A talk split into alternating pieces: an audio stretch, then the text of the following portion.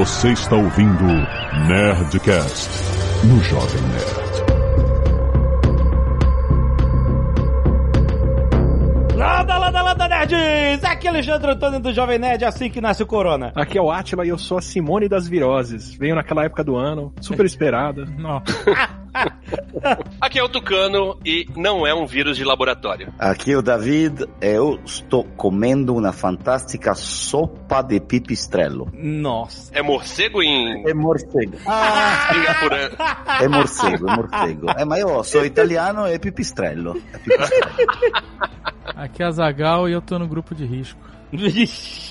De risco de quê? Coronavírus. Puta merda. Olha aí. Mas todo mundo. Tá todo mundo. Eu estou aqui na primeira linha. Eu estou em Singapura, na primeira linha, com o É, Fuji. é o nosso canário de mina. Ah, nosso cara, exatamente. Só ver se o Davi para de piar, a gente se desespera. Sim, senhores, estamos aqui para falar sobre o coronavírus. A Atila tem feito um excelente trabalho com vídeos no canal dele, no Instagram e tal, falando para as pessoas, né, sobre, né, principalmente trazendo fatos sobre mitos e por isso que ele está Fatos aqui. sobre mitos não, por favor. É, já- essa palavra já não. Essa palavra acabou.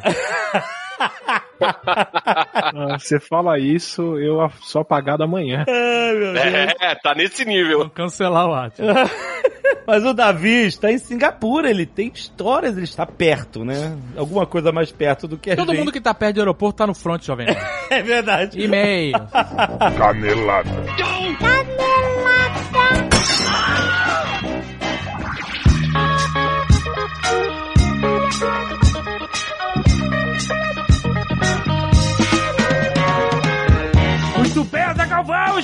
uma semana de e-mails e caneladas do Nerdcast. Vamos. E Azaghal, hoje é dia de Nerdcast. Sim. É, exatamente. Estamos aqui todo mês com a Nova Futura falando de educação financeira, falando de finanças, falando de bolsa de valores e hoje nós vamos falar um pouco mais sobre a série que a gente fez no final do ano passado no nosso canal do YouTube, que é o Nerd Trader, Azaghal. Olha. Onde nós aprendemos com o Ross e com o Nick a fazer day trade. A gente teve vários capítulos onde a gente usou o simulador para aprender os conceitos básicos, desde como é que funciona um gráfico de candlestick que a gente não entendia nada quando a gente começou, até a gente aprender com vários exemplos de compra e venda de tomate como funciona o dia a dia do day Trade. E caso você não tenha visto, na grande final nós fomos a B3 em loco com o Sr. K enchendo nosso saco lá e nós fizemos um day trade de duas horas com dinheiro de verdade, não no simulador, no mercado de verdade. Foi muito maneiro, foi uma disputa entre eu e o Azagal, mas o objetivo era a gente aprender e aplicar esses conceitos básicos. E o que, que nós fizemos hoje no Nerdcast foi mergulhar nos bastidores de todo esse aprendizado. Fazer perguntas que nós não tivemos na época, responder dúvidas que ainda ficaram um pouco e complementar todo o conteúdo que a gente fez no YouTube. Então, se você viu a série, cara, ouça esse Nerdcast que tá muito maneiro, tá bem complementado. Se você tá interessado em trading, se você tá- é novo cliente da Nova Futura, vale a pena você ouvir esse complemento. Se você não viu a série, tem link aí no post pra você ver, vale muito a pena. São seis episódios muito divertidos, cara. A gente criou nome pra gráfico que o pessoal da Nova Futura usa até hoje.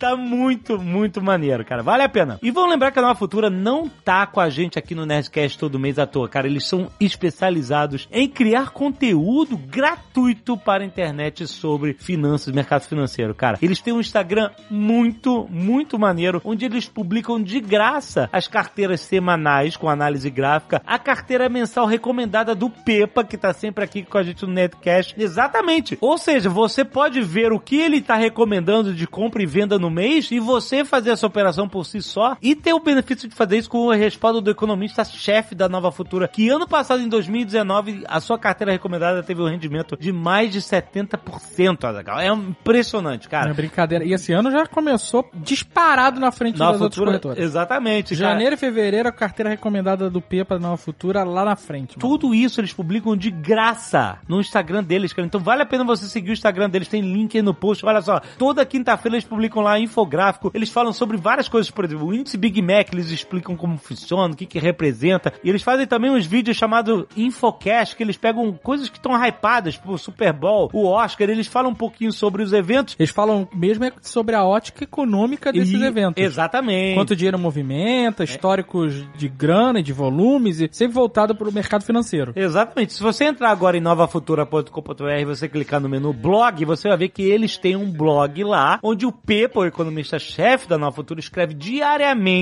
falando sobre o mercado, o que está acontecendo, e eles também têm análises. Por exemplo, a taxa Selic caiu recentemente agora, tem um texto de análise sobre isso. Então, a Nova Futura é um parceiraço, porque eles não só são uma corretora de valores, mas eles têm um interesse total em educar os seus clientes. Aliás, educar quem quiser receber essa educação, porque todo esse conteúdo que a gente menciona, incluindo o Netcash, eles proporcionam gratuitamente para todo mundo. Tem link aí no post para você conhecer todas as plataformas da Nova Futura. Vale a pena. Escuta o Netcast, tá muito maneiro. E queremos falar, Azagal, sobre o Manda Salve! Sim. Você sabe, é a plataforma onde você pode mandar recados para as pessoas que você ama, datas comemorativas, formatura, declarações de amor, de amizade, de tudo, cara. Qualquer coisa que você queira expressar carinhosamente para uma pessoa que você gosta, você pode fazer através do Manda Salve pela voz de pessoas Que essa pessoa gosta. Ficou super fácil de entender porque a gente usou pessoa 100 vezes. Pela voz de ídolos das pessoas. Por exemplo, você quer que o Sr. K deseje prosperidade financeira e milhões para um amigo, para a namorada esse ano, você pode contratar essa mensagem através do Manda Salve. Se você quiser que Lierson dê dicas de hamburgadas... Você pode pelo Manda Salve Azagal, Jovem Nerd, Portuguesa, Senhora Jovem Nerd, Camilota. Wendel Bezerra, rapaz. PC Siqueira, tem, tem os três barbados, PC Siqueira, Cauê Moro e Rafinha Baixo. Olha aí! Você pode entrar agora em mandasalve.com.br e mandar uma mensagem para uma pessoa querida através das vozes dessas pessoas maravilhosas. Você pode entrar no site, mas você pode entrar também nas redes sociais, manda salve, Aham. arroba manda salve, e lá você vai ver, por exemplo, reactions. Cara, os reactions E são o muito pessoal no, no Instagram, por exemplo, o pessoal já tá publicando nos stories, marcando manda salve. E aí você vê a reação da pessoa quando recebe um salve. O pessoal filma, muito legal, cara. Inclusive, mandem mais reações, a gente acha maneiríssimo. Exato, cara, é muito maneiro, gente. Obrigado a todos que mandaram as reações, que ficaram emocionados, as pessoas realmente agradecem, ficam muito felizes. E não se esqueça, manda salve.com.br, quer passar uma mensagem carinhosa pra alguém, você não pode contar, né? Porque normalmente o manda salve é um presente. Uma surpresa. É uma surpresa, a pessoa vai, ó, tem um recado aqui pra você. E aí, cara, é muito maneiro. Sabe quem é uma das recordistas de salves na plataforma, Dagal? Dread Hot. Olha! Dread Hot manda salve todo dia. Se você quiser mandar uma mensagem para a pessoa amiga, Afonso 3G também está lá. Guga Mafra. Guga Mafra, rapaz. Gente, tem muita gente lá. Quer surpreender a pessoa querida com uma mensagem de alguém que vocês dois gostam, vocês são fãs? Entra lá, manda salve.com.br presenteie e surpreenda com vídeos personalizados. E se você não quiser ouvir os recados e e-mails do último Nerdcast, pode pular diretamente para 18 minutos e corram para as montanhas. Quero agradecer aos nerds que doaram sangue e salvaram vidas essa semana. Olha aí, bastante gente. Laís Helena Meyer, José Mário, Jonatas Henrique de Moraes, Carolina Lourenço, o Davi e a Joselma Messias Ramos, Leopoldo Fernandes, Felipe Domingos, Tiago Lacerda, Emerson Agapito, Murilo Augusto, Luiz Felipe, João Apolinário e Jefferson Campos. Caramba, muito obrigado, galera, por doar sangue e salvar vidas toda semana. Mande a sua foto doando sangue para nerdcast.jovemnerd.com.br que a gente agradece aqui. E as pessoas que vão ser beneficiadas também agradecem. Pedro Paulo da Silva, acorde 24 anos, Porto, Portugal, Azagal. Já estive no Porto. Olha aí, mas ele é natural de Manaus, Amazonas. Também já estive em Manaus. Olha aí. Venho por meio deste contar alguns casos interessantes sobre o Irã de um personagem próximo a mim. Meu pai, entre aspas, padrasto, que é iraniano nascido em Teherã. Hum. Bem, não posso dizer que é uma história feliz ou alegre, pois com 17 anos ele teve que optar se ele iria pra guerra pra matar ou morrer. Nossa. Ele escolheu fugir. E tem um agravante na situação. Eu, assim como minha família no Irã, somos Bahá'ís, uma religião proveniente do Irã, mas que é extremamente perseguida. Tudo em nome da islamização e do anti-imperialismo. Bem, algumas situações curiosas ocorreram quando ele fugiu pelo deserto, contratando coiotes que cobravam caro pela travessia. E minha avó teve que dar boa parte da economia da família para o meu pai poder fugir. A travessia seria feita saindo do Irã, Teherã para o Paquistão, onde os coiotes só atravessavam na parte da noite. E podem imaginar que levou muito tempo até saírem do Irã, onde comida e água eram escassas, muitas vezes passaram fome e sede, brigas até assassinatos ocorriam durante a travessia. Caraca! Em uma dessas noites, eles foram parados por militares iranianos que cobravam propina dos coiotes e procuravam fugitivos homens. E como meu pai era homem saudável com 17 anos, ele deveria estar lutando pelo seu país. E ali mesmo ele poderia até ser morto. Como uma medida desesperada, meu pai vestiu uma burca e tentou se passar por mulher. E como a lei do Islã, só o marido de uma mulher muçulmana pode tocá-la, meu pai conseguiu se safar dessa situação terrível e os guardas não o incomodaram. Caraca, cara, que loucura. A guerra traz até hoje cicatrizes na cultura do povo iraniano, onde trabalhadores como um taxista que conheci lá no Irã tinham o rosto e parte do braço direito todo deformados devido a fragmentos de granada que o atingiram durante a guerra. Também é possível ver vários rostos de homens mártires, heróis da guerra espalhados pelos muros e prédios do país. Nomes de ruas e praças em homenagem aos Sarbozi Irani, os soldados do Irã. Tive a oportunidade de viajar quatro vezes ao Irã em uma das vezes fiquei três meses e pude observar a nova geração que cada vez mais estão se revoltando contra o Estado e a opressão sofrida por eles. Onde até recentemente, em dezembro, protestos rolaram em Teherã de jovens universitários pedindo mudanças no país. A internet foi cortada em todo o território e ficamos uma semana sem notícias de parentes e vários voos foram adiados e até cancelados. Logo após a Revolução Islâmica, existem duas forças policiais no país: a Polícia Civil, que cuida de qualquer assunto de uma organização policial comum, e a Pastoran, uma polícia religiosa que certifica que os cidadãos iranianos estejam dentro das normas e leis estabelecidas pelo Islã, onde podem imaginar que as mulheres são as maiores vítimas, sempre questionadas, vigiadas e muitas humilhadas publicamente por estarem com o cabelo ou parte do calcanhar à mostra. Nos últimos 15 anos, toda forma de cultura, seja música e filmes iranianos, são produzidos fora do Irã. Em Los Angeles, por exemplo, existe um reduto cultural de produções iranianas que é chamada de Terangeles. Ou seja, Teherã, Los Angeles e Teherã, né? Terangeles. Toda essa influência cultural vindo de um país exterior que, querendo ou não, influencia na cultura dentro do Irã. É uma janela onde os jovens e a geração mais nova observam as mudanças sociais no mundo acontecerem. E que eles também querem ter essa liberdade, democracia e o direito de serem o que quiserem. Ter a religião que lhes agradam, roupas, música, filmes e vestimenta. Espero que possa ter contribuído um pouco com o conteúdo e parabéns pela dedicação e qualidade impecável. Abraços de um antigo fã desde 2012. Ó. PS, não é propaganda, mas toda a história de vida do meu pai até chegar ao Brasil foi relatada numa biografia que ele escreveu. Caso se interesse, chama-se Lágrimas de um Exílio, por Farzat Javidi. Olha aí. Tá aí, cara. Quem quiser procurar, vá no Google. Lá tem tudo. Gustavo Volk, 24 anos, professor de História, Curitiba, Paraná. Olá, nerds! Venho por meio desse e-mail trazer algumas informações adicionais sobre a Guerra do Golfo de 91, citada no Nerdcast 711, os reflexos da Revolução Iraniana, cujo qual não participei.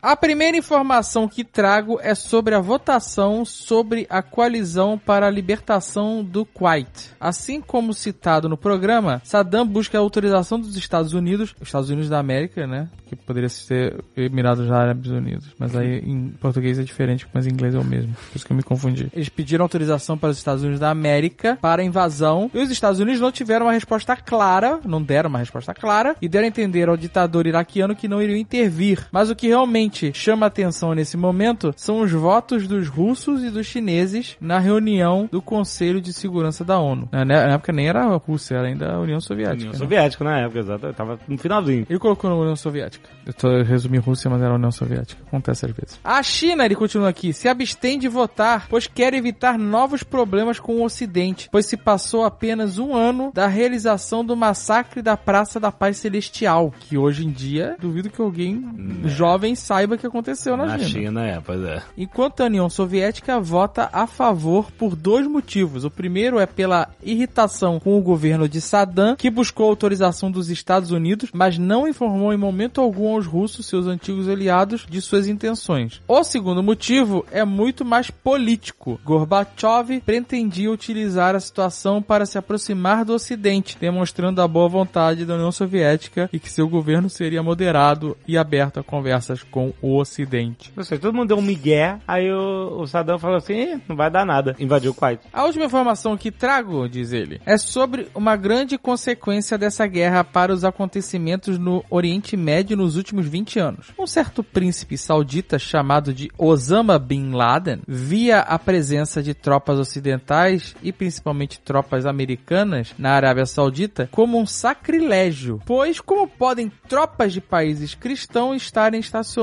no país que protege Meca, uma terra sagrada e ainda por cima para atacar um país islâmico. Mas o Osama Bin Laden não tinha sido treinado pela CIA? Na época da invasão do Afeganistão, lá do Rambo 3. Rambo 3, é isso aí?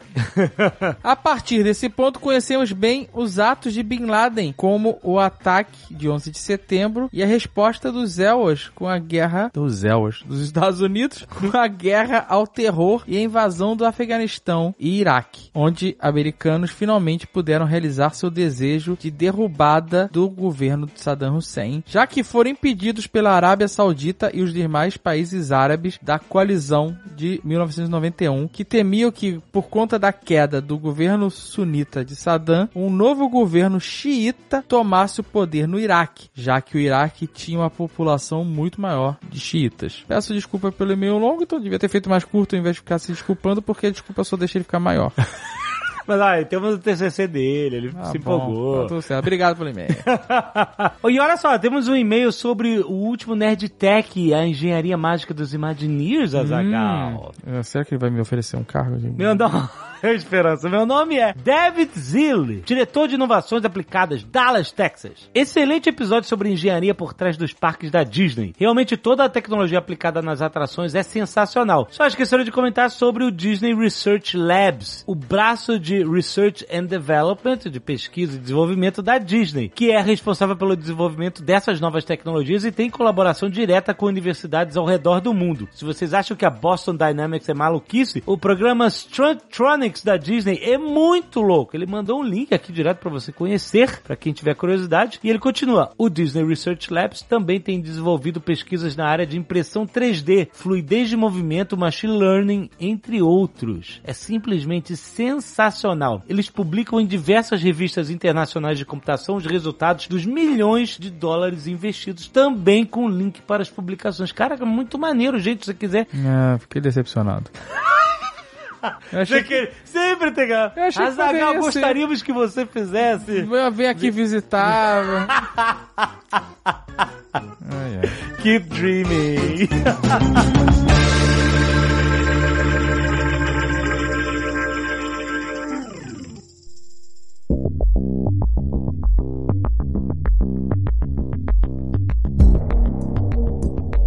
Nesses momentos que a gente tá com a Organização Mundial da Saúde em polvorosa, os aeroportos estão com um monte de alerta, no aeroporto de São Paulo tem anúncio em chinês. E que fala no anúncio em chinês? Eu, eu não sei, eu não falo chinês, né?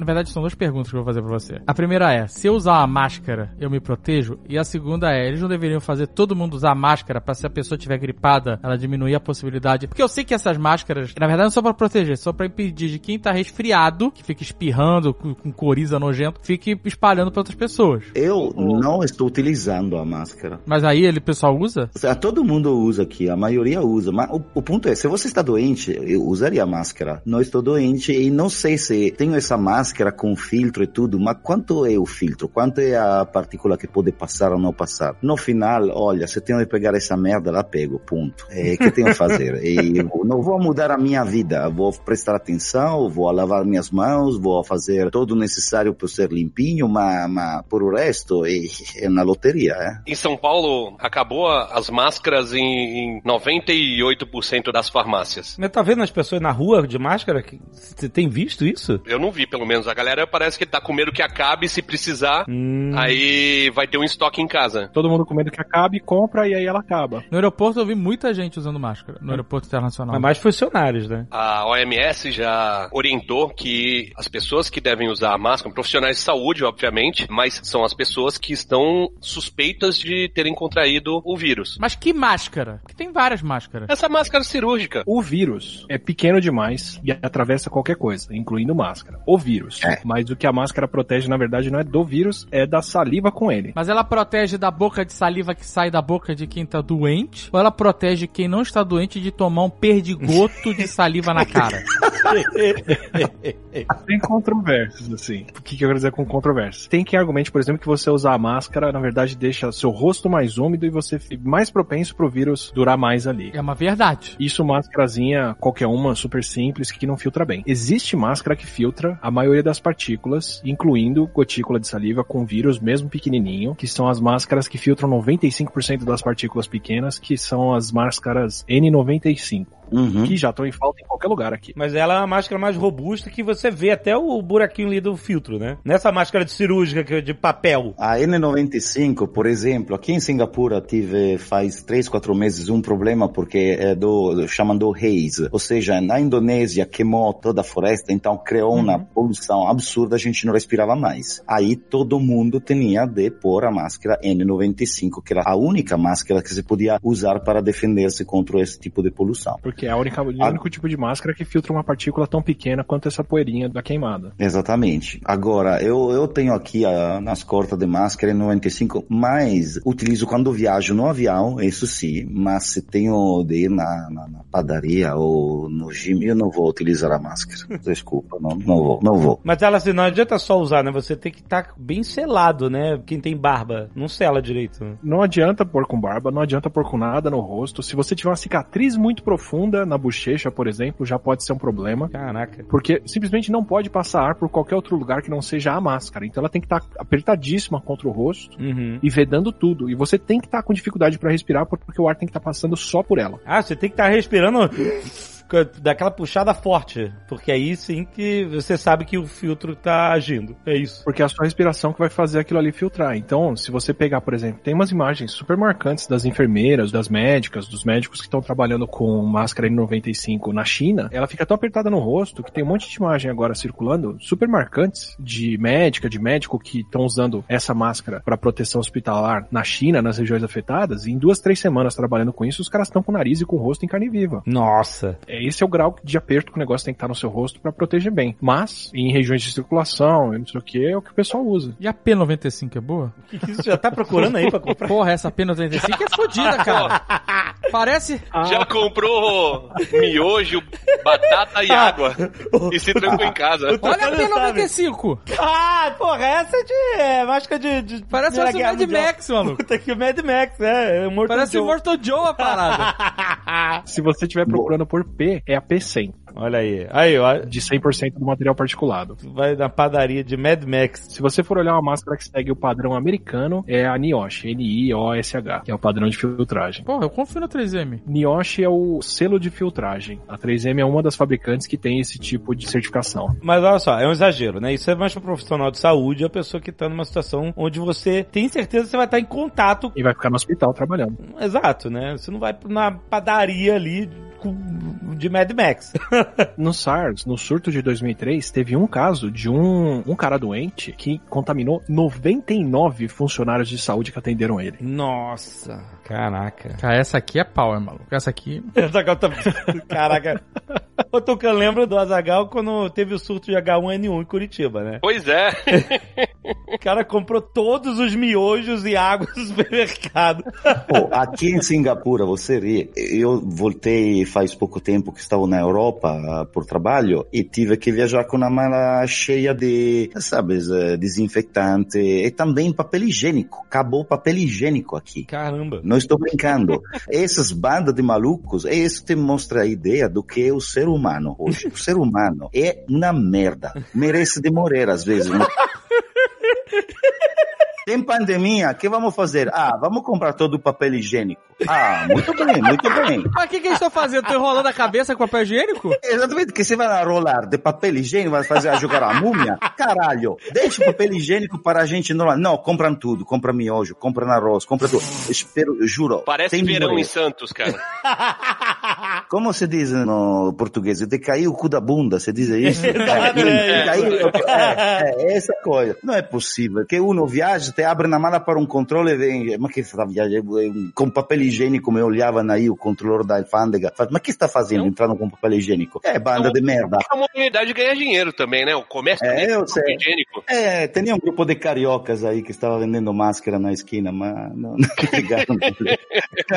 Você podia ter levado o lenço umedecido. Olha aí. É, não, mas é triste, não, a verdade agora, a gente ria, mas é triste ver que quando tem um problema, todo mundo se vira de um egoísta que é, é absurdo, juro, é absurdo. O governo agora está falando, dizendo, não, você vai no supermercado, pode comprar só esse limite de coisas e não pode comprar mais. Em Singapura, é isso? Em Singapura, e vão fazer em Hong Kong também. Mas, juro, surtaram, eu não sei. E, estão todos assustados. Você sabe, por exemplo, não falaram isso, que em novembro, em Mongólia, tive a peste bubônica. Peste bubônica, você diz, ah, a peste não está mais. Não, está ainda, está ainda. Em novembro, um cara decidiu que era bom comer um coelho selvagem. Ah, vamos comer esse coelho. E comemos o fígado, não levou a cozinhar o fígado, mas levou a comer cru. É, come cru o fígado, idiota. E aí pegou a peste bubônica. Mas isso é uma parada que acontece no mundo inteiro, né? Aqui no Brasil a galera tá putaça com chineses que comem morcego. Só que aí já descobriram que, na verdade, não foi diretamente do morcego, né? Não, não foi. Que foi por causa do pangolim. O, o Attila até falou que é a, é a vingança dele, porque o pangolim tá em extinção, porque é um dos bichos mais caçados lá. O que, que é o pangolim? Pangolim é, é meio que um tatu, um tamanduá, só que com escama. É Caraca. o único mamífero com escama. Na China, se usa essa escama do pangolim na medicina tradicional, contra, veja lá a ironia, contra doenças respiratórias, Caraca. contra artrite, com um monte de coisa, e também se vende pra comer a carne. Pra gripe, não. Doenças respiratórias, né? 30 mil por anos desse bicho come. E o bicho tá em extinção. Ele era vendido naquele mercado ah, em Wuhan, que tava todo mundo falando que era o foco da onde tinha saído a gripe, de forma ilegal, bicho vivo, inclusive. A compra e venda dele foi proibida na China inteira. E aí tem muito contrabando do bicho. Mas de agora ou de já faz tempo? Já faz tempo.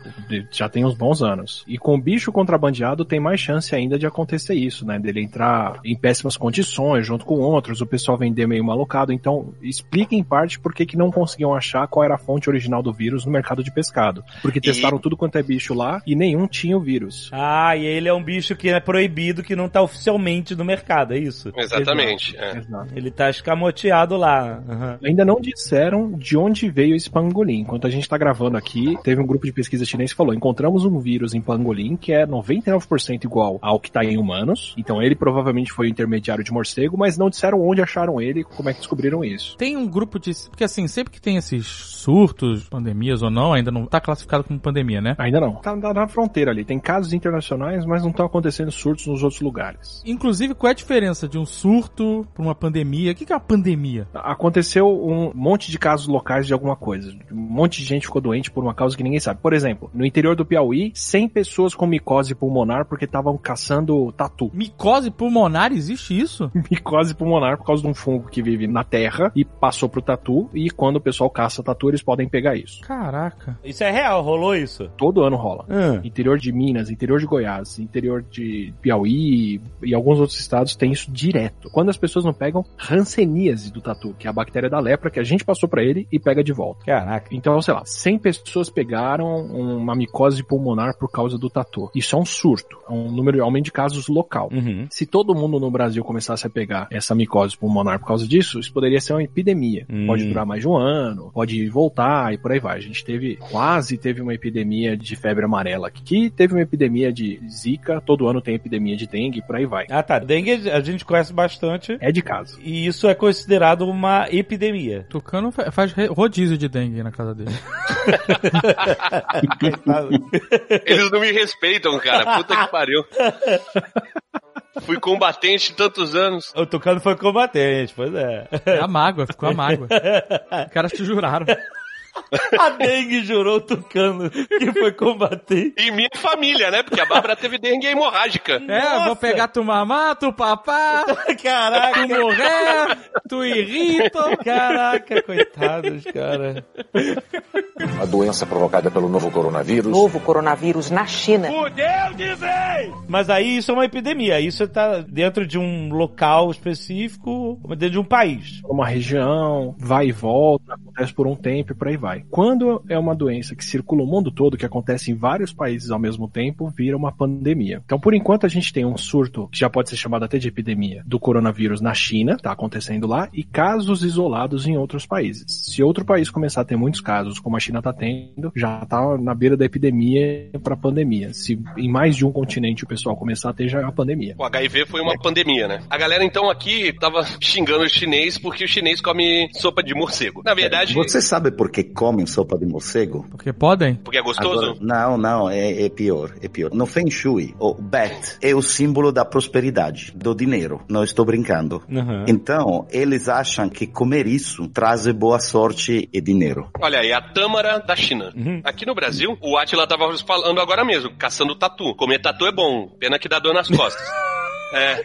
As pessoas comem coisas aqui tão ou mais bizarras do que em outros lugares, mas aqui normalizou. Eu lembro do Castanhari falando que foi gravar um vídeo no santuário de lobos e o cara que tava apresentando lá pra ele, pra chamar os lobos, dava coração de galinha. E ele chegou e falou: Hum, isso aí num churrasco fica uma delícia. O cara ficou chocado. Aham. O quê? Come coração de galinha? né? Caraca, que nojento. E pra gente é uma Eu vi parada- coraçãozinho pra vender no mercado nos Estados Unidos, era comida étnica. Olha aí, é uma parada normal pra gente, né? Sim, cada país tem suas Sim. coisas. Eu, com minha mãe me dá comida. É chique comer lesma na, na França. Aqui, qualquer sítio tem gente caçando capivara, cutia, animais silvestres em geral que podem passar alguma doença, já que são suscetíveis a ataque de morcego também. Macaco na Amazônia. Macaco. E isso quando a gente tá falando de comer no sentido gastronômico, né? Sim. Existe também a prática, né, do, no sentido bíblico. Não, De não, comer não, animais. Não, ah, não, não, não. Não, a gente tem dois presidentes que já falaram publicamente, um que comia galinha e outro que comia cabra. Deus do céu. É verdade isso, gente. E não chocou 100% das pessoas, porque tem muita gente que faz isso. E eu não tô falando só do Brasil. Isso acontece em área rural de muitos lugares, países de primeiro mundo, inclusive. O Atila pode falar melhor aí sobre gonorreia em cachorro. Atila comeu cachorro?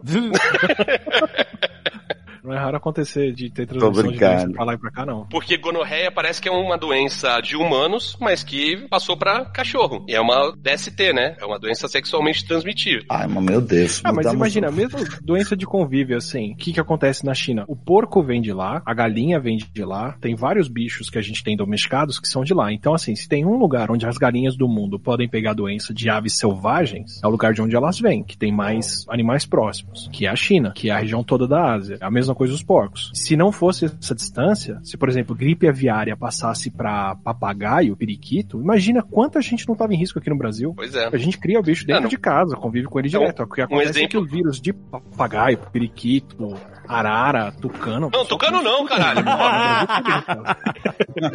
Se eles passassem algum vírus pra gente, a gente tinha toda a chance de ter um contágio. E é, isso Mas, aconteceu é, no Oriente Médio, assim- né? Com a MERS. Ah, MERS, Que é síndrome respiratória do Oriente Médio que passou de morcegos para dromedários. Como acontece a mutação? Como depois passa no humano? Quais são os estudos? Isso, de verdade, não tenho a menor ideia. O morcego passou pro camelo e o camelo. Porque o camelo cospe, a gente já viu, né? Sabe, é verdade. Não, eu falo a mutação do vírus. Como o vírus que não ataca o ser humano, de repente ataca o ser humano. Qual é a mutação? Como é que funciona? Funciona assim, tem duas coisas que a gente tem que ter pra poder pegar um vírus de outra coisa que a gente come, ou de outra coisa que a gente tem que contato. A gente tem que ter alguma coisa que o vírus reconhece pra entrar nas nossas células, e a gente tem que ter uma fisiologia compatível. Uma, então, fisiologia eu quero dizer, por exemplo, temperatura do corpo. Então, por exemplo, é muito difícil de a gente pegar o vírus da gripe aviária de pato, porque nos patos o vírus depende de uma outra proteína da célula pra entrar no corpo, e os patos têm uma temperatura corpórea de 41, 42 graus. E você come flambado.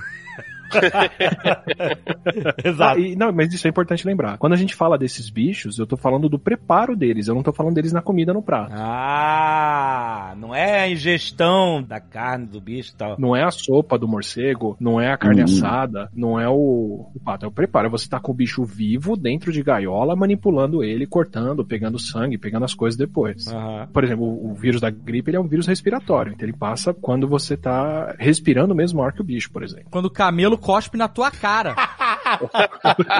Na tua cara. Ou quando você toma leite de camelo não pasteurizado, o MERS. Ai, que nojo. Ai, meu Deus. Leite de camelo deve ser foda, né? Deve Porque ser. leite de camela já é forte. Se tu tá tomando leite, camelo. eu não sei que. Eu não sei que merece. Porque eu acho que eu nunca vi pasteurizar leite de camelo. Eu não sabia nem que tava vendo. E dá trabalho, viu, pra tirar. Tem que ter umas quatro pessoas. Ai, meu Deus. A doença provocada pelo novo coronavírus Novo coronavírus na China. Eu queria saber o seguinte, Atila. Quando tem essas pandemias, epidemias ou, ou surtos, né? Eles têm que descobrir o, o ground zero, né? A origem, né? A origem do negócio. Não é isso? De onde veio Por vários motivos. Então, mas aí eu eu quero saber o seguinte: tem um cientista detetive que vai lá investigar e até achar um periquito contaminado, o morcego ou o tatu bola, sei lá. Tem um True Detective Scientist. tem, tem, de verdade. Desse jeito mesmo. Só que ele veste aquelas roupas de hazmat. O hazmat é a última coisa ali, mas tem sim, tem as duas coisas. Tem cientista sentinela. Cientista sentinela? Você tá brincando que existe esse cargo? Eu sei. Eu vou começar a estudar agora pra ser um cientista. O que é cientista sentinela? É o que caça mutantes, caça vírus mutantes, é o sentinela. É, aqui são a galera que viaja, por exemplo, pra onde tem ave migratória, pra onde tem morcego, pra onde tem roedor e passa uma semana, duas, três, um mês coletando todos os bichos que pode e testando todos eles pra todos os vírus que eles têm. Tentando se infectar com o maior número de vírus possíveis. A gente já fez isso. Você tá brincando, mas já teve uma fase da virologia no Brasil em que eles pagavam pro pessoal ficar sem camisa no mato. É sério? Que fase? Caraca. a lógica era, bom, o pessoal já trabalha sem camisa no mato normalmente, eu só tô pagando pra pegar os mosquitos que estão vindo em cima. Nossa. Mas aí você falou que tem um cientista sentinela e qual o outro? Esses que vão pegar lá. E tem o pessoal que faz a investigação ao contrário. Alguém apareceu doente, você tem que descobrir de onde aquilo veio. Nos Estados Unidos, quem faz isso é o CDC, por exemplo. E aí aquele cara sempre que tá suado, né? É sempre um cientista suado. claro. tá sempre secando a testa. O cara tá na tensão máxima. Porra. Sempre tá com a gravata entreaberta, aquela camisa amarelada já. É a galera que vai fazer entrevista, é a galera que vai testar todo mundo da família, vai testar os bichos, vai testar os lugares, vai rastrear de onde a carne veio, vai re- rastrear de onde aqueles bichos vieram. Esse é um job maneiro. É, uma investigação, de fato. Ele- eles usam arma? Não. Que Pega esse morcego! É um trabalho perigoso, inclusive. Eu tô ouvindo um livro agora, por coincidência agora mesmo, chama The Next Epidemic, que é uma autobiografia de um investigador do CDC que tava em surto de ebola, tava quando teve ataque com antraz nos senadores americanos, foi atrás de algumas doenças, trabalhou em Singapura com SARS, e o cara conta justamente como é que eles vão atrás pra saber quem é o caso zero. Mas aí por que, que é importante isso? Primeiro, pra entender a seriedade da coisa, né? E segundo, porque assim, vou pegar o caso do MERS, síndrome respiratória do Oriente Médio. Deu um trabalho pra descobrirem que o vírus veio do camelo, mas quando descobriram isso, você já sabe que vai ter que ficar o resto da vida monitorando, porque as pessoas não vão parar de criar camelo lá. Ah, e o vírus vive, convive nos camelos, é isso? Demoraram porque não tem um filho da puta que assistiu Conan 2, né? Como marcou essa cena do camelo cuspindo do Conan? Uma lição de vida. E como a galera descobriu que veio do camelo, foram lá e testaram nos camelos e boa parte deles tem, começam duas coisas. Primeiro, vamos desenvolver vacina, e já desenvolveram uma vacina para MERS, para camelo, que se usa, se eu não me engano. Hum. Não sei se 100% segura para pessoas, mas para camelos já estão testando e usando. Tem Zé Gotinha pra camelo? É, de injeção mesmo. O Zé Gotinha do camelo é o Zé Corcova. E assim, já sabiam que o vírus ia estar ali. Em compensação, na SARS de 2003, que foi o outro coronavírus que entrou em humanos, eles traçaram a origem do vírus pra civeta, que é um bichinho. É meio um furão, meio um gato, não é um cachorro, é um carnívoro, que é o que faz o café famoso lá, que come o, o grão de É café. aquele que caga um- uma espiga de milho, só que de café. O civeta que caga o café. Aí, hein? seus tomadores de café de cu. Olha o perigo, caraca. Esse ca... Mas o café não tem como, né? Te fazer mal. Apesar de ser cagado, torrado. ser nojento, né? É, vai ter. Exato. Você acaba de comer ostras de que se está queixando. É. Mas complementando o que o Davi perguntou é, sobre a mutação de, do animal para o ser humano, você falou, ah, o de pato, por exemplo, não vai sobreviver ao ser humano porque o, o pato tem uma temperatura corporal muito grande e tal e não se adapta. Isso. Hum. Morcego também. Vírus de morcego é perigoso porque o morcego vive em bando, como o macaco, e é fácil deles transmitirem vírus respiratório, que é o maior problema, porque ele espalha como tá espalhando o coronavírus agora pelo ar. Só que o morcego tem uma temperatura interna de 41, 42 graus também. Ele é muito quente. Então é difícil de um vírus sair de um bicho que tem essa temperatura do corpo e vir pra gente que tem uma temperatura mais baixa. Tanto que, Uhum. por exemplo, para fazer a vacina da febre amarela, ela é segura porque é um vírus que foi cultivado em baixa temperatura e ele tá adaptado para espalhar naquela temperatura e não no nosso corpo. Então ele não infecta a gente bem. Só que o que que acontece? Às vezes tem alguns bichos que têm as duas coisas. Tem a proteína que o morcego tem e o vírus reconhece, tem a proteína que nós temos e o vírus pode aprender a reconhecer. E tem uma temperatura corporal que tá entre a nossa e a do hospedeiro lá. Então, porco tem uma temperatura interna de 39 graus e tem as duas proteínas respiratórias no pulmão e na traqueia dele. Uma parecida com a do pato, uma parecida com a nossa. Então, assim, do pato pra gente é difícil, mas se o vírus pode passar pro porco e dentro do porco ele pode aprender a infectar a gente. É, então, por exemplo, a gripe suína, ela foi, acabou ganhando esse apelido porque ela passou dos porcos pros criadores, certo? E agora coronavírus é porque você toma cerveja? Você toma corona da vida. Vocês sabem que a Corona teve que fazer um comunicado ao público, né? Porque nego tava espalhando isso, que veio da cerveja. Puta merda, não acredito, cara. Corona é coroa em espanhol, né? É isso. Eu até perguntei pro Atila por que que chamava corona. É a forma, não? É a forma exatamente e tem uma coroa, né, assim, em volta. Parece, né? Parece uma uma forma coroa. de coroa do o próprio vírus. E esse, na verdade, não é o nome desse vírus, ele é o nome de uma família de vírus, né? E esse é o novo. Não, foi batizado tá já. Covid, Agora- Covid-19. Covid-19 é o nome. Foi lobby da corona, né? Vamos batizar essa porra dessa criança. Tá usando o nome da família, tá me fudendo demais aqui. Vamos chamar de Budweiser. A gripe espanhola chama espanhola porque só a Espanha reconheceu que estava tendo casos doentes, porque os outros países estavam em guerra e não queriam falar que tinha um soldado morrendo. É, é verdade. Vinha da China também a gripe espanhola. Tudo indica que sim, que veio da Ásia, porque é onde circulam as aves que tem o influenza que pula pra gente. Essas pandemias ou, ou epidemias que a gente tem tido agora, se a gente não tivesse a ciência moderna e a, é, OMS, seria pior. Era bem capaz, viu? Era bem capaz, porque a gente tem um sistema mundial de reconhecer doença e desenvolver vacina, principalmente pra gripe, que funciona todo ano. Era muito capaz da gente ter gente morrendo. Varíola com certeza, sarampo com certeza, é, aos montes se não fosse por isso. Tá me dizendo que se as pessoas não tomassem vacinas, morreriam de varíola e sarampo? Que coisa, ainda bem que todo mundo toma vacina, né? Ainda bem que a gente só tem 1.300 casos de sarampo por falta de vacinação no Brasil em 2020. Caraca, cara, que maluquice, que absurdo. Quantas pessoas morreram quando teve a gripe espanhola? Nossa. A gripe espanhola matou na casa de 18 a 100 milhões de pessoas. Milhões! Milhões, cara, você entendeu? Porque não existia na época nenhum tipo de prevenção, de aviso de porra nenhuma. Ainda mais que você falou, os caras estavam em guerra, não iam se conversar, né? O mundo tinha acabado assim. Mas era outra, era outra época, era outra época. 1918. É, mas o que eu comparo é isso, que se hoje em dia a gente não tivesse o combate ativo, tava acontecendo essa mesma catástrofe. Aqui falam que a Spanish Flu, a influenza espanhola, pegou 500 milhões de pessoas no mundo, Nossa! Que era o 27% da população na época. Caraca! E as pessoas não viajavam de avião para o mundo inteiro o dia inteiro, todo exato, exato. Sabe? Era navio. Falaram que entre 3 e 6% morreram, porque imagino que a estatística é difícil. Na época, fazer estatística não é, é difícil. Mas, nossa, que medo. Falar em navio, tem um monte de navio aí com o pessoal em quarentena. É o navio da morte no Japão. Em, eh, se não era em Yokohama. Não, calma, ninguém morreu ainda. Os caras só estão. Porra, mas o nego tá desesperado, a gente vai morrer.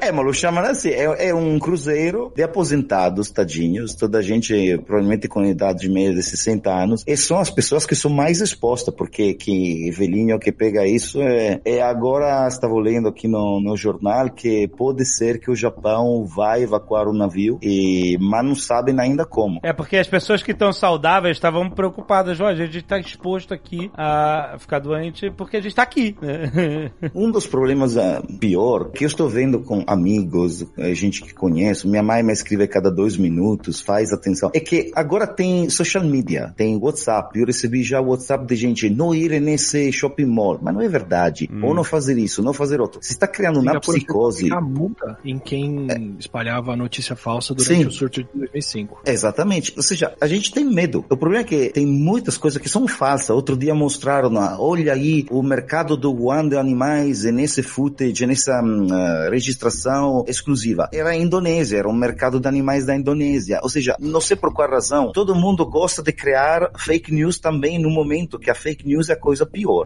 Porque no final, agora, uno vê, eu que eh, saí do avião, eh, sou no aeroporto de Singapura, é óbvio que sou no meio de gente asiáticas. E você põe toda essa gente asiática, de repente, na Europa, todo mundo começa a xingar a elas. Ou no Brasil, a mesma coisa. Xingam só porque são asiáticos. Aham. Eu quero xingar o, o chinês só porque me vendeu um carregador de bateria podre. Não quero eh, xingar o, o chinês, todos os chineses. É óbvio que não gosto que comem todas essas porcarias e criam esse tipo de problemas. Mas tem um racismo, tem uma forma mental que temos contra os asiáticos que é absurda. É terrível. Você mostra pessoas doentes para as pessoas, isso desperta o racismo nelas. É uma resposta humana super comum numa situação dessa. Não que seja aceitável, É, sim. só para dizer que é esperada. É porque a pessoa quer classificar eh, num grupo, né? E aí se colocar fora desse grupo e condenar, seja qual for o grupo que ela classificar como vetor de doença ou de qualquer coisa assim, né? Isso é um absurdo, porque é, as pessoas ficam falando, ah, não, é por causa de esquisitice, de que come isso ou come aquilo, ou tem esse hábito e tal. E aí a gente acabou de mostrar que todo mundo tem uma esquisitice maluca. Aqui no Brasil come-se coração de galinha e se caça tatu e come macaco também e tal. Então, tipo assim, não tem como você dizer que, ah, não, é Comer por causa é um desse. vacilo inacreditável. Hein? Comer macaco é muito vacilo.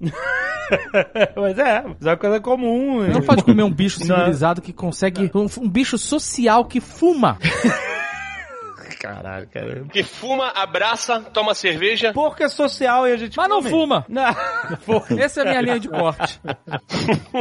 É fácil você chegar a apontar o dedo pra alguém que come um bicho que você não come e aí culpar e dizer que é, tudo aconteceu. Pode acontecer em qualquer um. A gente normaliza tudo que é da nossa cultura. Exato, exatamente. Porque a gente tá acostumado desde que nasceu. Tem uma, uma anedota sobre cultura, religião, que tava uma, uma série de pesquisadores contando suas histórias sobre outras crendices, assim, de outros lugares que eles estavam estudando. Que foi pra África contando como eles eram ignorantes e achavam que tinha uma bruxa que sobrevoava a plantação e fazia com que a plantação desse ruim. Queimasse a plantação ou desse praga, alguma coisa. Seria por causa da bruxa. E aí todos aqueles intelectuais estavam rindo da ignorância do povo lá que ele estava relatando. Aí um deles falou assim: a gente, a gente acredita num cara que anda sobre as águas. Então, se a gente acredita em coisas que são impossíveis e a gente acredita por uma questão de fé, a gente não pode fazer chacota com a fé dos outros, certo? A gente ouve tanto uma história desde criança, a gente normaliza aquilo, a gente vê todo mundo comendo nariz de porco, rabo de porco, orelha de porco numa feijoada. Tem gente que olha a feijoada e fala é a coisa mais nojenta do mundo. No entanto, pra gente é, é uma iguaria, é uma coisa deliciosa. Toda quarta-feira, todo sábado. Por favor, por favor. Por favor. E o coração de galinha, né?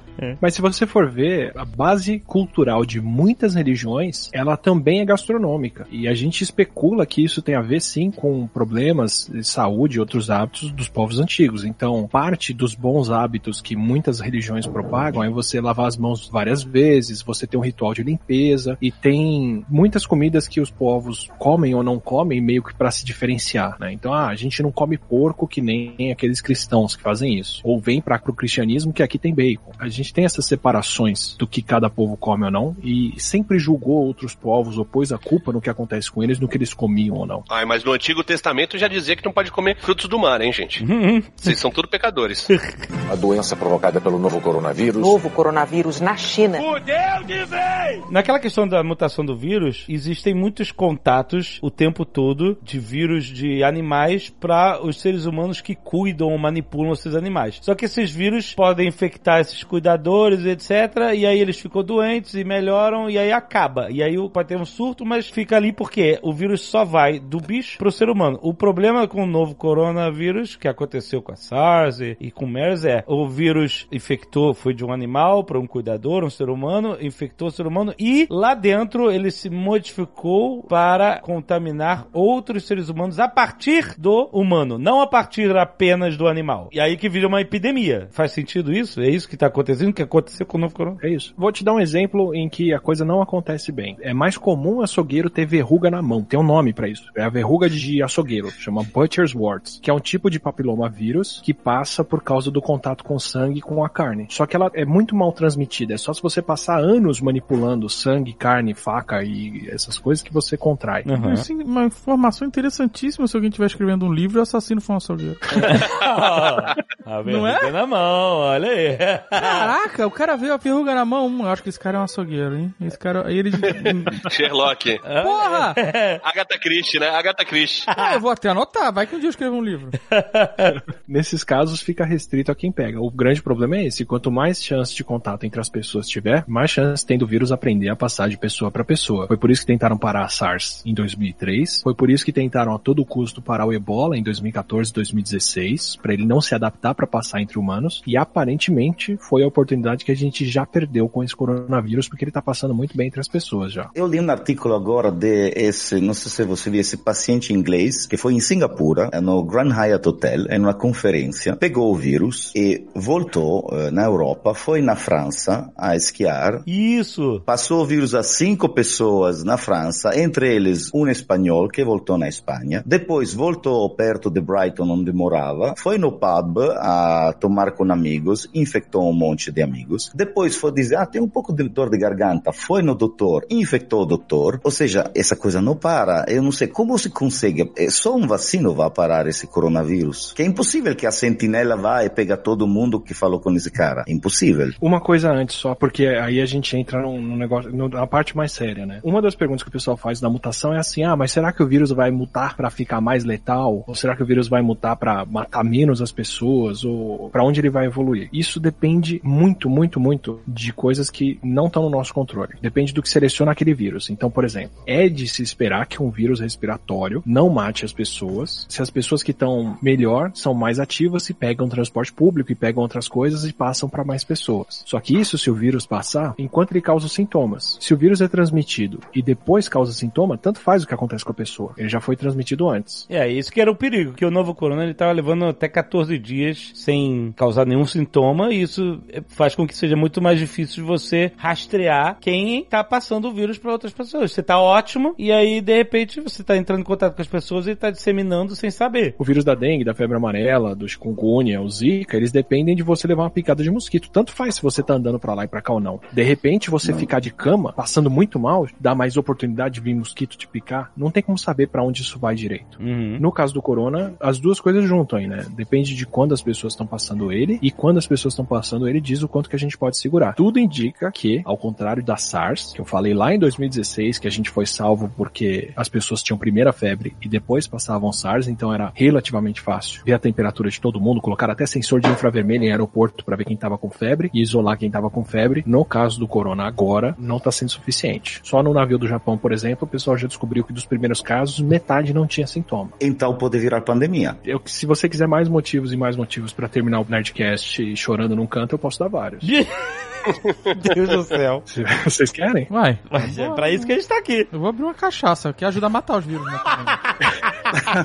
Não quero seguir linha conspiratória nenhuma de que estão escondendo casos ou que tá acontecendo isso ou aquilo. Ou até que é uma arma biológica, que todo surto tem isso, né? Mas olha só, eu vou falar uma verdade aqui. É. Vocês ficam com medo de falar, ah, teoria da conspiração, mas é verdade. O quê? É uma arma biológica. É o planeta tentando se livrar da gente. Da natureza. É o exatamente. planeta, a natureza falando, vamos se livrar dessa merda desses seres humanos que estão cagando tudo.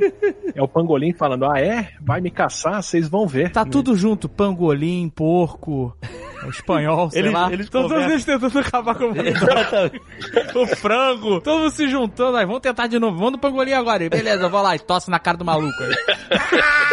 o pangolim, tá imaginando o pangolim lá? O pangolim se voluntaria, né? Ele fala, não, minha família foi dizimada, eu vou vingar eles. Eu vou... Aí como é que é no aquele filme lá do Jogos Vorazes? I Volunteers Tribute.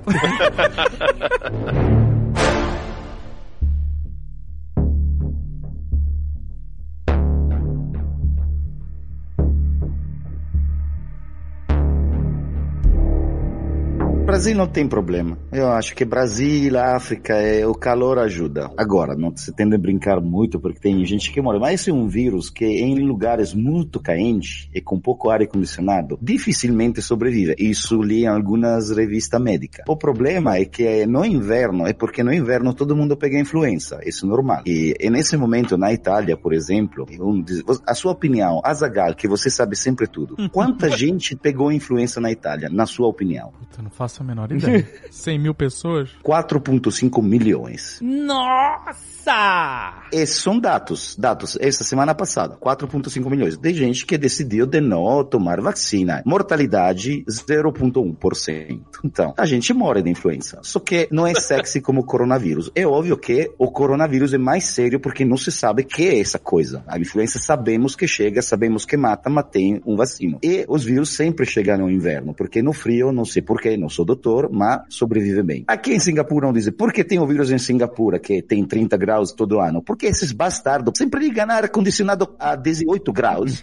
e aqui o vírus vem de férias, porque não é possível. Aqui ar-condicionado é louco. Então, por isso que tem, uh, em lugares que utilizam muito ar-condicionado, o vírus fica bem. É por isso que estão aconselhando deixar janelas abertas e tentar delimitar o uso do ar-condicionado. Que parece besteira, mas. Ah, é? Estão indo atrás disso? Sim, sim, estão. É, eu sempre ouvi essa história de que, gente, não é o frio que faz com que as pessoas fiquem doentes, que peguem o vírus da gripe. Na verdade é que no frio é que as pessoas ficam mais em ambiente fechado e tal, e por isso é mais fácil do vírus se propagar do que em épocas quentes. É, isso é verdade, Atila? Posso responder tecnicamente sobre a gripe, sobre o influenza. Aham. Provavelmente o coronavírus agora faz a mesma coisa, mas ainda não temos certeza absoluta. Mas sobre a gripe juntam três coisas. O ar seco deixa a gotícula de saliva por mais tempo no ar. Hum. Então, se alguém gripado espirra no ar seco e frio, as gotinhas são menores e elas ficam por mais tempo suspensas no ar. Então, Ó, ar-condicionado aí. O É. ambiente de ar-condicionado é, É, seco pra é. cacete.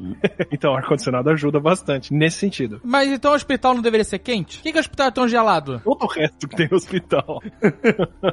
Bactéria, fungo, outras coisas crescem muito bem no calor. Então, sacrifica um pouquinho pela gripe, mas salva pelos outros. O ambiente fechado, sim, contribui demais, especialmente com ar-condicionado, porque é o mesmo ar circulando num, num lugar fechado. Do mesmo jeito que secar a mão com aquele secador automático do banheiro, é você simplesmente colher todos os coliformes fecais do banheiro na sua mão molhada. Caraca, eu sempre achei que Sério? rolava isso, cara. Eu falei, não pode ser. É. Todo, qualquer um, aquele Blade, Airblade também? Talvez tenha algum tratamento ali dentro, não sei dizer. Mas o classicão, que é aquele secador de cabelo gigante ali na mão, é só coletar os, os coliformes fecal ali. Puta que pariu, Atila. Soprar tudo na tua mão. Caralho, Que nojo! meu irmão. Tu acabou com a minha vida agora. que você achava que você tava Caralho, eu limpão. achava que era a parada mais higiênica do mundo. Eu também, eu também. Caraca, um jato de cocô na mão. Ah, é. Puta que pariu. Eu vou fazer, eu vou começar a lavar a toalha de casa. Foda-se. Faz que nem japonês, pega a toalhinha de mão e põe no bolso. É isso. Só não pode só o nariz na toalha de... Mas... Mas deixa eu te falar. Tu tá falando aí que ambiente fechado com ar-condicionado é mais propício. Então eles deviam estar proibindo voo internacional, né? Porque o cara entrou no avião, fechou a porta, tá todo mundo contaminado. Esse é o perigo de verdade dos voos. E já teve caso de vírus da gripe passar pra um voo inteiro, porque o avião atrasou, por exemplo, pra decolar e ficou todo mundo na pista esperando. E aí uma pessoa gripada passa a gripe pra 40, 50 outros dentro do voo. Especialmente porque com ele parado ele recircula o mesmo ar. E voando também, não? Não, voando ele até admite ar de fora, esquenta um tanto e joga pra gente. Depende do avião, né? A doença provocada pelo novo coronavírus. Novo coronavírus na China. Tem algum risco de ter a gripe do salmão ou do atum e a gente não poder mais comer sushi? Tem a gripe dos golfinhos. A gente pega a influenza de golfinho sim. Não, mas eu não quero comer golfinho. E se foca a espirrar na cara Ué, também. mas é que dependendo do atum que você comer, tem golfinho no meio. Hein? É verdade. É, tanto é que lat- algumas latinhas tem escrito Dolphin Free. Ah, é verdade. tem- Caraca, é, tem essas sério? paradas mesmo, né? É O cara quando puxa aquela rede de um quilômetro e vem o que vem, joga no É. forno e assa. Caraca. joga no moedor. Mas o, o, o perigo do salmão e do atum e de outros peixes é parasitose, na verdade. Todos eles são congelados antes da gente comer, porque de verdade tem parasita de músculo, é tipo teníase. Dá pra você pegar, por exemplo, uma teníase de urso se você comer carne de salmão salmão crua, fresca. No mercado. Vai no mercado do peixe, acho que tá agradando. Não, no, no- no mercado não. No mercado porque na maioria dos países você é obrigado a congelar o peixe antes de vender ele para as pessoas justamente para eliminar isso. Mas no Japão não tem lá o mercado do pescador? É, que o cara pesca fresco. o salmão, bota na tua frente o peixe. Isso, aquele atum que você vê lá tá congelado. Não, não. Não, o cara... Um peixe gigante, cara. Não tá congelado. Não é um filé. Não, aquele atumzão preto que você vê no, no leilão, ele é congelado. Sério? Confirmo, é congelado. Olha Eles aí. pescam e congelam, então? É Até obrigação. pra durar mais. Entendi. O resgo que você tem são os Então, pra, vermes. pra poder vender no mercado, por lei, eles são obrigados a congelar. Mesmo assim, tem muito caso de japonês todo ano que pega parasita no pulmão, parasita no estômago, parasita no cérebro por comer peixe cru ou outros frutos marinhos crus. Não fala isso, Átila. Não, não. Não, mas aí é fresco. Eu tem passei-. Eu passei uma década sem comer porco, achando que por causa do Jô Soares que falou que você pegava butolismo, sei lá. Caralho! Puta merda. Agora vai o Atila me fazer ficar sem comer comida japonesa. Não, não pode ser. Se botar limão e shoyu no sal, não é? Limão. O fato de ser congelado antes já, já ajuda bastante. É, meu Deus. Mas, de verdade, o Japão e a França são alguns dos países com mais problema de parasitose por causa de comida fresca. É o steak tartar. A França Não, não. muito, muito, muito Ostras. Ostra? Não, eu tô na vibe da ostra. Não, ostras só pode ser hepatite. O quê? Hepatite! o... Caralho, Eu que porra é essa? Agora. Se quer continuar comendo ostra, eu não falo o que eu ia falar agora. Não, não vou comer nunca mais. Fala, Nunca fala, mais. fala. Não, mas Ostra. Dave, é, então não comer nada. É, pois é. A ostra é um bicho filtrador. Você comer uma ostra é como se você estivesse comendo o secador de mão do mar. É verdade, a, outra, a ostra filtra a água do Puta mar, merda, cara. mas se, se botar o ostra- limão não ajuda? É verdade. é- Muitas vezes ajuda. Não é? É tipo um rim vivo. Puta Não é? que pariu. Não, pior. Marco Gomes levou a gente no restaurante lá em Nova York pra comer 40 mil ostras. Que porra é essa? Gente tá pegando do máscara respiratória, tá comendo máscara, tá comendo filtro de barro? Cara, ó, só tem um tipo de comida que não transmite absolutamente nenhuma doença, eu garanto. Hum. Vocês podem continuar comendo o resto da vida, inclusive todos os ouvintes. Chama-se hambúrguer. claro. Mas aí tem que ser o bem passado. né? É. Coincidência. Mas o, o, o que, que acontece com a ostra? Em países que têm a cultura de comer ostra, inclusive se tem essa cultura. Por exemplo, na Europa, se eu não me engano, não se come ostra nos meses sem R no nome ou com R no nome. Tem alguma coisa dessa. Por quê? Mas em que língua? Em, que língua. Porque na Europa pode ser em alemão, em francês. é, línguas latinas. A gente tem meses É. próximos, assim. Eu acho que não espanhol, mas francês e. Mas aí o que acontece nos meses com R? Jogam todo o cocô no mar junto? Não.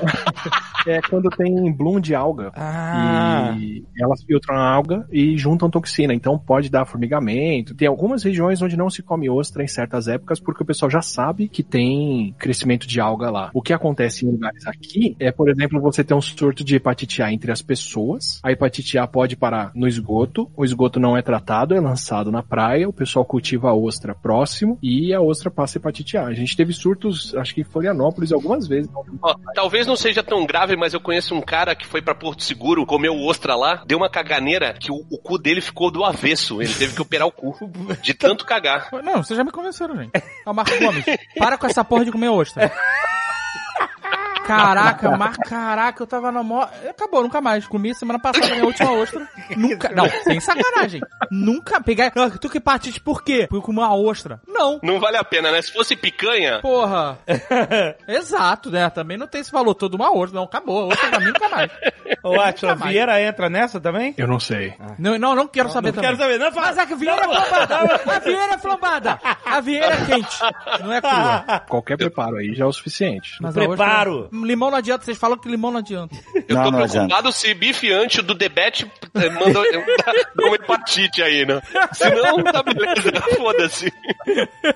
A doença provocada pelo novo coronavírus Novo coronavírus na China.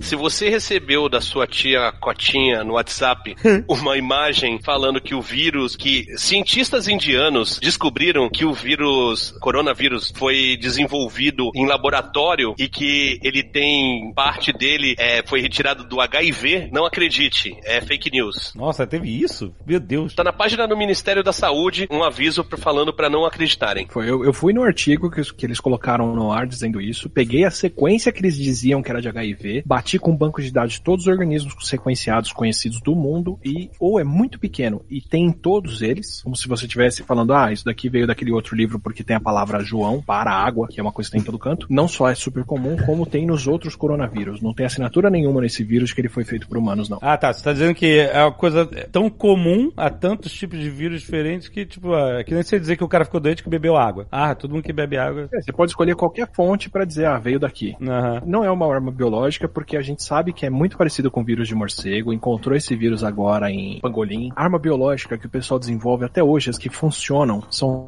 todas bactérias porque duram muito mais tempo no ambiente, é mais fácil de manusear, de espalhar, é muito mais tranquilo. É, Não, eu quero saber se vai ser na pandemia ou não. Eu quero quero saber isso. Lá, chega lá. Então já tem um monte de boato rolando de que a China tem mais casos, estão escondendo corpos, ou tem surtos em outros lugares, e tudo que a gente vê indica que todo mundo que ficou doente até agora veio de Wuhan. Então, número de casos, rotina de onde as pessoas viajaram, a sequência do genoma do vírus, tudo isso indica que o único foco até agora é Wuhan. O que vazou essa semana, e o pessoal falou, é que eles já estavam diagnosticando pneumonia estranha na região desde o meio de dezembro, De 2019. teve um médico e teve funcionários de saúde que tentaram falar sobre isso e foi suprimido em dezembro. Esse médico morreu, inclusive. Esse médico morreu de coronavírus, tratando das pessoas, porque eles iam ter feira, convenção anual, não sei o que na região e não queriam que o pessoal tivesse assustado de ir para lá. Porque de verdade, pneumonia de causa desconhecida todo país tem o tempo todo. Quão preocupante isso é ou não, a gente só acaba descobrindo mais pra frente. Mas enfim, esconderam um pouco parece os casos lá, mas depois falaram quais são os casos e a coisa tá acontecendo abertamente. Então assim, eu não quero alimentar conspiração nenhuma de que é um problema maior do que é, mas olhando pros números, o problema é o seguinte: Alemanha, Japão, Singapura, outros lugares onde o vírus apareceu, tem gente que não tinha sintoma que estava com o vírus e que possivelmente transmitiu ele. Então isso já fala que é muito mais difícil de conter esse vírus do que o caso de SARS em 2003. No caso da SARS, deu para conter ela por causa disso. Não era todo mundo que passava o vírus para muita gente. A maioria das pessoas não passava para ninguém e algumas passavam para muitos, o que é cruel, mas é fácil detectar e conter. E as pessoas primeiro tinham febre, depois passavam o vírus. Ah, no SARS era assim? Dava para rastrear quem estava doente. O vírus era transmissível depois dos sintomas, é isso? A maioria dos casos de transmissão foram depois dos sintomas. Então, rastreando as pessoas com sintomas, ficou relativamente fácil de conter o vírus. Tanto que a China levou três meses para falar o que estava acontecendo e mesmo assim eh, conseguiram parar a epidemia. Dessa vez, em um mês, a gente já teve mais casos do que o surto de SARS inteiro. O SARS, a mortalidade era superior, né? Muito superior, 30% na época. Chegava, dependendo do- de quem pegava. A gente tá gravando esse Nerdcast nessa semana, então na semana da publicação, no dia 11 de fevereiro. Até agora, qual é a percentual de, de mortalidade? É a mortalidade que me entrega o grande problema disso. É. Dentro da China, a mortalidade desse coronavírus agora, do Covid, é 2%. Uhum. Muito menos do que a SARS. Esse número pode baixar por causa justamente desses casos assintomáticos, certo? Esse é o meu ponto. Fora da China, o, a mortalidade, É a letalidade 0.2. dela está em 0.2. Hum. O que, que isso quer dizer? Quer dizer que o vírus está mais tranquilo fora de lá? Talvez, em parte, porque os outros países têm mais condição de cuidar dos doentes, porque não estão tendo 40 mil casos. Sim. Pode ser que, né? 100 casos num país, 10 casos no outro, 2 casos no outro, todo mundo tem um cuidado muito melhor do que quem tá no centro de Wuhan agora doente. Beleza, até aceito isso. Vai ter um pouquinho menos de letalidade fora porque você tem condição de ter um, um cuidado médico melhor fora da epidemia. Tudo bem. Mas uma diferença de 10 vezes, isso na verdade me fala o quê? Que a China deve ter muito mais casos do que eles estão diagnosticando, só que essas pessoas não têm sintoma, não estão sendo hospitalizadas, então você divide errado, entendeu? É. Ao invés de falar, morreram mil pessoas de 40 mil infectadas, que é o que eles têm até agora, eles deviam falar, morreram mil pessoas de 100, 200 mil infectadas. Com mil pessoas, se você tiver a taxa de mortalidade que tem fora da China, deve ter umas 200 mil pessoas infectadas, entendeu? Então parece que ele é um vírus que se dissemina muito mais facilmente do que a SARS, cresceu muito rápido, aí continua crescendo, a gente não chegou num platô até agora, né? Continua crescendo todo dia, é, é atualizado, mas ela é bem menos letal que a SARS e A Esse- preocupação não é morrer, a preocupação é quanta gente vai parar no hospital e que o hospital não consegue receber essas pessoas. Isso que eu queria perguntar. O problema é o estresse no sistema de saúde caso um número enorme da população esteja hospitalizado. Mas é a isso? gente não tem aí gripe todo ano, bilhões de italianos gripados. É, Não, mas é, a gripe você tem, ponto um, tem vacina, ponto dois, tem antibiótico. Então você tem gripe, vai no médico, pega antibiótico, volta. A gripe hospitaliza, num ano muito sério, muito grave, por volta de 1% de quem pega ela. Uhum. Então, eu não sei quantos milhões de pessoas pegaram a gripe. Um milhão delas vai ter sintomas. Desse um milhão de pessoas sintomáticas, 10 mil vão parar no hospital. Isso é a gripe normal. De um milhão de pessoas com coronavírus, 200 mil vão parar no hospital. 20 vezes mais. É, proporcionalmente, você tá dizendo. Não temos um milhão ainda. É, de um milhão de pessoas que pegar o coronavírus, 200 mil vão parar no hospital. Por enquanto, o que eles tiveram foram 40 mil casos e desses 40 mil, 8 mil pessoas, quase 10 mil, precisaram ser hospitalizadas. É, o índice de hospitalização é alto, comparado à gripe normal. O que é uma gripe normal? O que é uma temporada de gripe num país como o nosso? É ter 30 milhões de pessoas com gripe. Se você tiver 30 milhões de pessoas gripadas aqui, você vai ter a hospitalização que a gente espera ter. E o Brasil tem por volta de 300 mil leitos. Então, sei lá, no ano em que todo mundo ficou gripado de uma vez, o Brasil teria leito para essas pessoas. Se você tiver 2 milhões de pessoas com coronavírus, a gente já não tem leito para hospitalizar todo mundo. Ah, esse é o problema. A mortalidade na China é 2% e 0,2% fora. Você falou isso. Desses 2% e 0,2%, quem morre? Qual é a tipologia do paciente que morre? Agora e nos casos passados de coronavírus, quem morre são os idosos, principalmente. A grande maioria são idosos ou pessoas mais velhas. Mas o que, que você considera idoso? 50 anos é Ah, idoso? tá, já tá...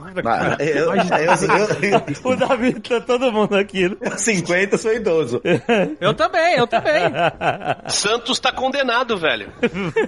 Eu pergunto porque antes a gente falou desse doutor que denunciou em dezembro que tinha esse problema. Ele morreu. Era um oftalmólogo que tinha 36 anos e morreu. Tem várias coisas que vão junto, né? No caso dele, Hum. quem é profissional de saúde tá muito mais exposto, pode pegar uma carga de vírus muito maior de uma vez quando tá tratando alguém. Com certeza são pessoas que estão trabalhando num grau de exaustão terrível, que estão numa baita carga de trabalho lá. Então, assim, não- eles não são uma população normal. Caralho, eu vou parar de trabalhar, velho.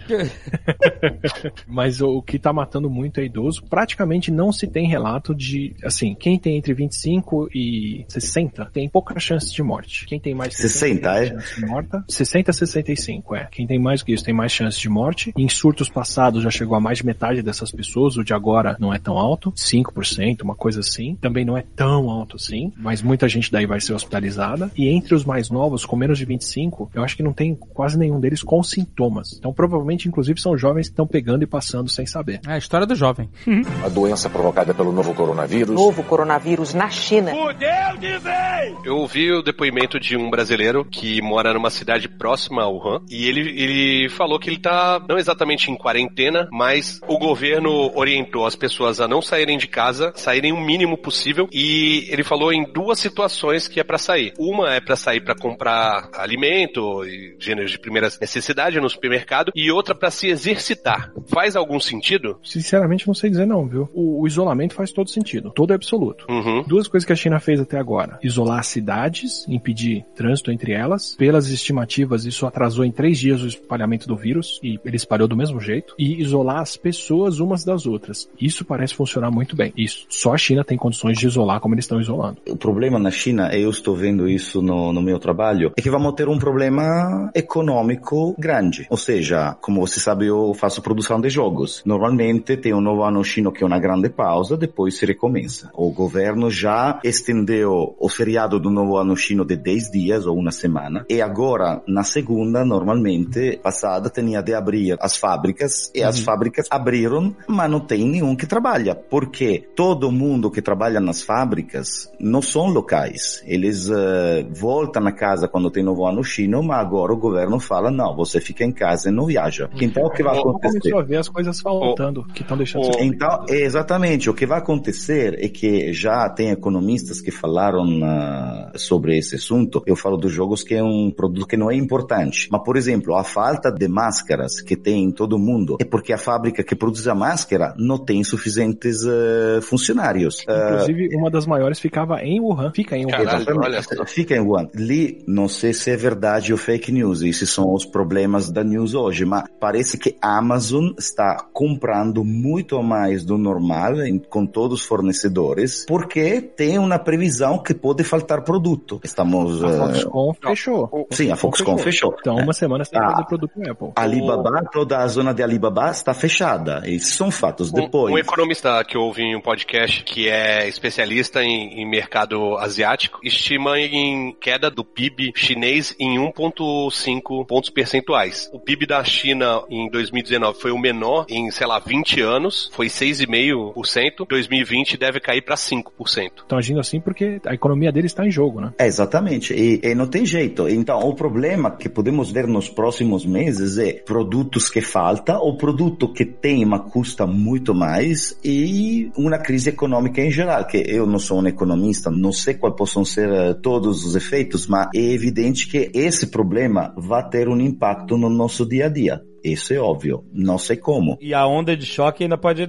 levar um tempo, né? Por que, que eu tava falando da mortalidade antes? Porque o pior ainda tá acontecendo lá, se você olhar para os números. O que, que eu queria dizer com a mortalidade com isso agora? A letalidade do Covid na China foi calculada em uns 2%. Hoje, dia 11 de fevereiro, se você olhar para os números, na última semana a letalidade está subindo. Então ela já tá em 2,8%, chegando em 3%. Mas qual é a diferença de letalidade do coronavírus para uma influenza H1N1? Da ordem de 10 a 100 vezes mais, dependendo do surto anual. É por isso que o controle é importante, para que não se espalhe. E a única coisa que se pode fazer agora, né? É esse. O que, que quer dizer a letalidade disso tá aumentando na China? Pode ser porque tá um pouco mais precário para tratar das pessoas. Precário? Os caras estão construindo hospital em 5 dias, 10 dias? Mil leitos? E imagina que hospital que não- construíram, imagina. Eh, Desculpa. Não, não, cinco foi- dias. foi- o, o esforço deles é, é fenomenal. Mas Hum. assim, a hora que você tem 40 mil pessoas infectadas, quer dizer que todo dia aparecem mais mil pessoas para serem hospitalizadas. O maior hospital da América Latina, que é o HC de São Paulo, tem 2.400 leitos. Tem um teto para isso, assim. A letalidade está aumentando lá, pode ser porque as pessoas estão tendo um tratamento menos precário, mas pode ser que eles estão tendo cada vez menos casos diagnosticados. Aham. Assim como a mortalidade é maior, bem menor fora da China, ela tá aumentando na China agora, quer dizer que a China tá perdendo muito caso de gente doente. Eles não estão conseguindo diagnosticar todo mundo, entendeu? Enquanto essa letalidade estiver aumentando, isso só tá indicando que os chineses estão olhando só para quem tá muito mal e que as É. pessoas que estão bem, eles não estão colocando na conta. Então o nível de contágio pode ser muito maior do que a gente imagina. é Isso. Já indica que é maior porque o número já é muito maior dentro da China do que fora. Ele tá aumentando, quer dizer que tem mais gente ainda aparecendo doente. É, ontem morreram 110 pessoas e casos novos foram 1.600. Então, tem algo que não bate como nível de percentagem. E cada dia morrem mais ou menos 100 pessoas. O pessoal que tá morrendo agora tá morrendo em relação a todo mundo que foi internado nos últimos 15, 20 dias, né? Tem um, Uhum. um tempo grande entre Sim. o pessoal aparecer doente e morrer. Quer dizer, ainda vai ter muita gente morrendo por conta de quem tá sendo internado agora. Mas esse número não bate. E tem um outro número que é muito preocupante também, que esse pra mim é o mais sério de todos. Porque, de fato, pelo que eles estão mostrando e fazendo, dá pra acreditar que a China tá fazendo o que é viável fazer pra conter o vírus e o inviável. Mas pra onde a gente espera que o vírus vá primeiro? Para os lugares que trocam mais pessoas com a China, principalmente via aeroporto, porque é o- a viagem mais rápida. Então por que que tem tanta gente, 10, 15, infectada em Singapura? Porque Singapura tem, acho que um terço da população Não. chinesa, não é? É, sim, é, tem um aeroporto que é o hub maior de toda a Ásia. Quer dizer, muita É. gente vai e volta, né? Por que que tem tantos casos no Japão de coronavírus, mesmo antes do navio de cruzeiro? Porque tem muita troca entre Japão e China. Por isso que o Brasil não teve até agora, porque apesar de ter bastante chineses, aparentemente aqui no Brasil, a gente recebe muito poucos chineses perto do que o resto do mundo recebe. E Califórnia, porque Califórnia tem voo também com- direto com a Ásia. Tá tendo caso lá? Califórnia e Canadá, né? Aham. Tem um A caso. Acho que já Tem um caso. E o Canadá já teve. E é esperado porque tem muito chinês nesses lugares, né? Sim, e, sim. e tem muita troca. Mas tem uns cinco ou sete países africanos que têm troca direto com a China, que não tem caso nenhum detectado e eles não têm condições de testar. O CDC tá indo pra lá acompanhar isso, mas Camboja e Indonésia têm voo pra Wuhan diário, pra cidade onde os casos estão acontecendo e não registraram nenhum caso até agora. O que significa isso? Impossível. É impossível eles não terem casos. É impossível, Se é Japão tem, impossível. se Singapura tem, se os outros lugares têm, é impossível eles não terem casos. Isso quer dizer duas coisas, e as duas são preocupantes. Ou eles têm casos e não estão reportando, estão tentando esconder que a doença tá lá, ou eles não estão testando e não estão vendo que tem. Fudeu, é pandemia já. Abre a janela e liga o forno, meu irmão. É isso. Você entende? Então, assim, eu acredito que a China consegue conter. Ou melhor, eu acredito que se tem algum país que consegue conter isso agora, agindo como tá agindo é a China. Mas ter outros países próximos que não estão reportando casos, me deixa preocupado do vírus vir de lá e não da China. Sim, porque todo o foco tá no tráfego vindo da China, mas a gente Se não a tá pessoa usar máscara, aquela P100, e aquelas roupas de lutador de MMA que quer perder peso, sabe qual é? Que dá uma esquentada violenta que o cara soa que nem um filho da puta. Isso ajuda? Porque você vai levar a sua temperatura corporal. tu vai virar um pato. Mil vezes melhor do que usar a máscara é limpar a mão o tempo todo. Não, isso é Atila, você tá falando comigo, né? Tem um lançador de T de álcool em gel nos meus pulsos. Nem precisa do negócio pro corpo todo. Outro dia eu passei lá o álcool em gel no nariz e no lábio.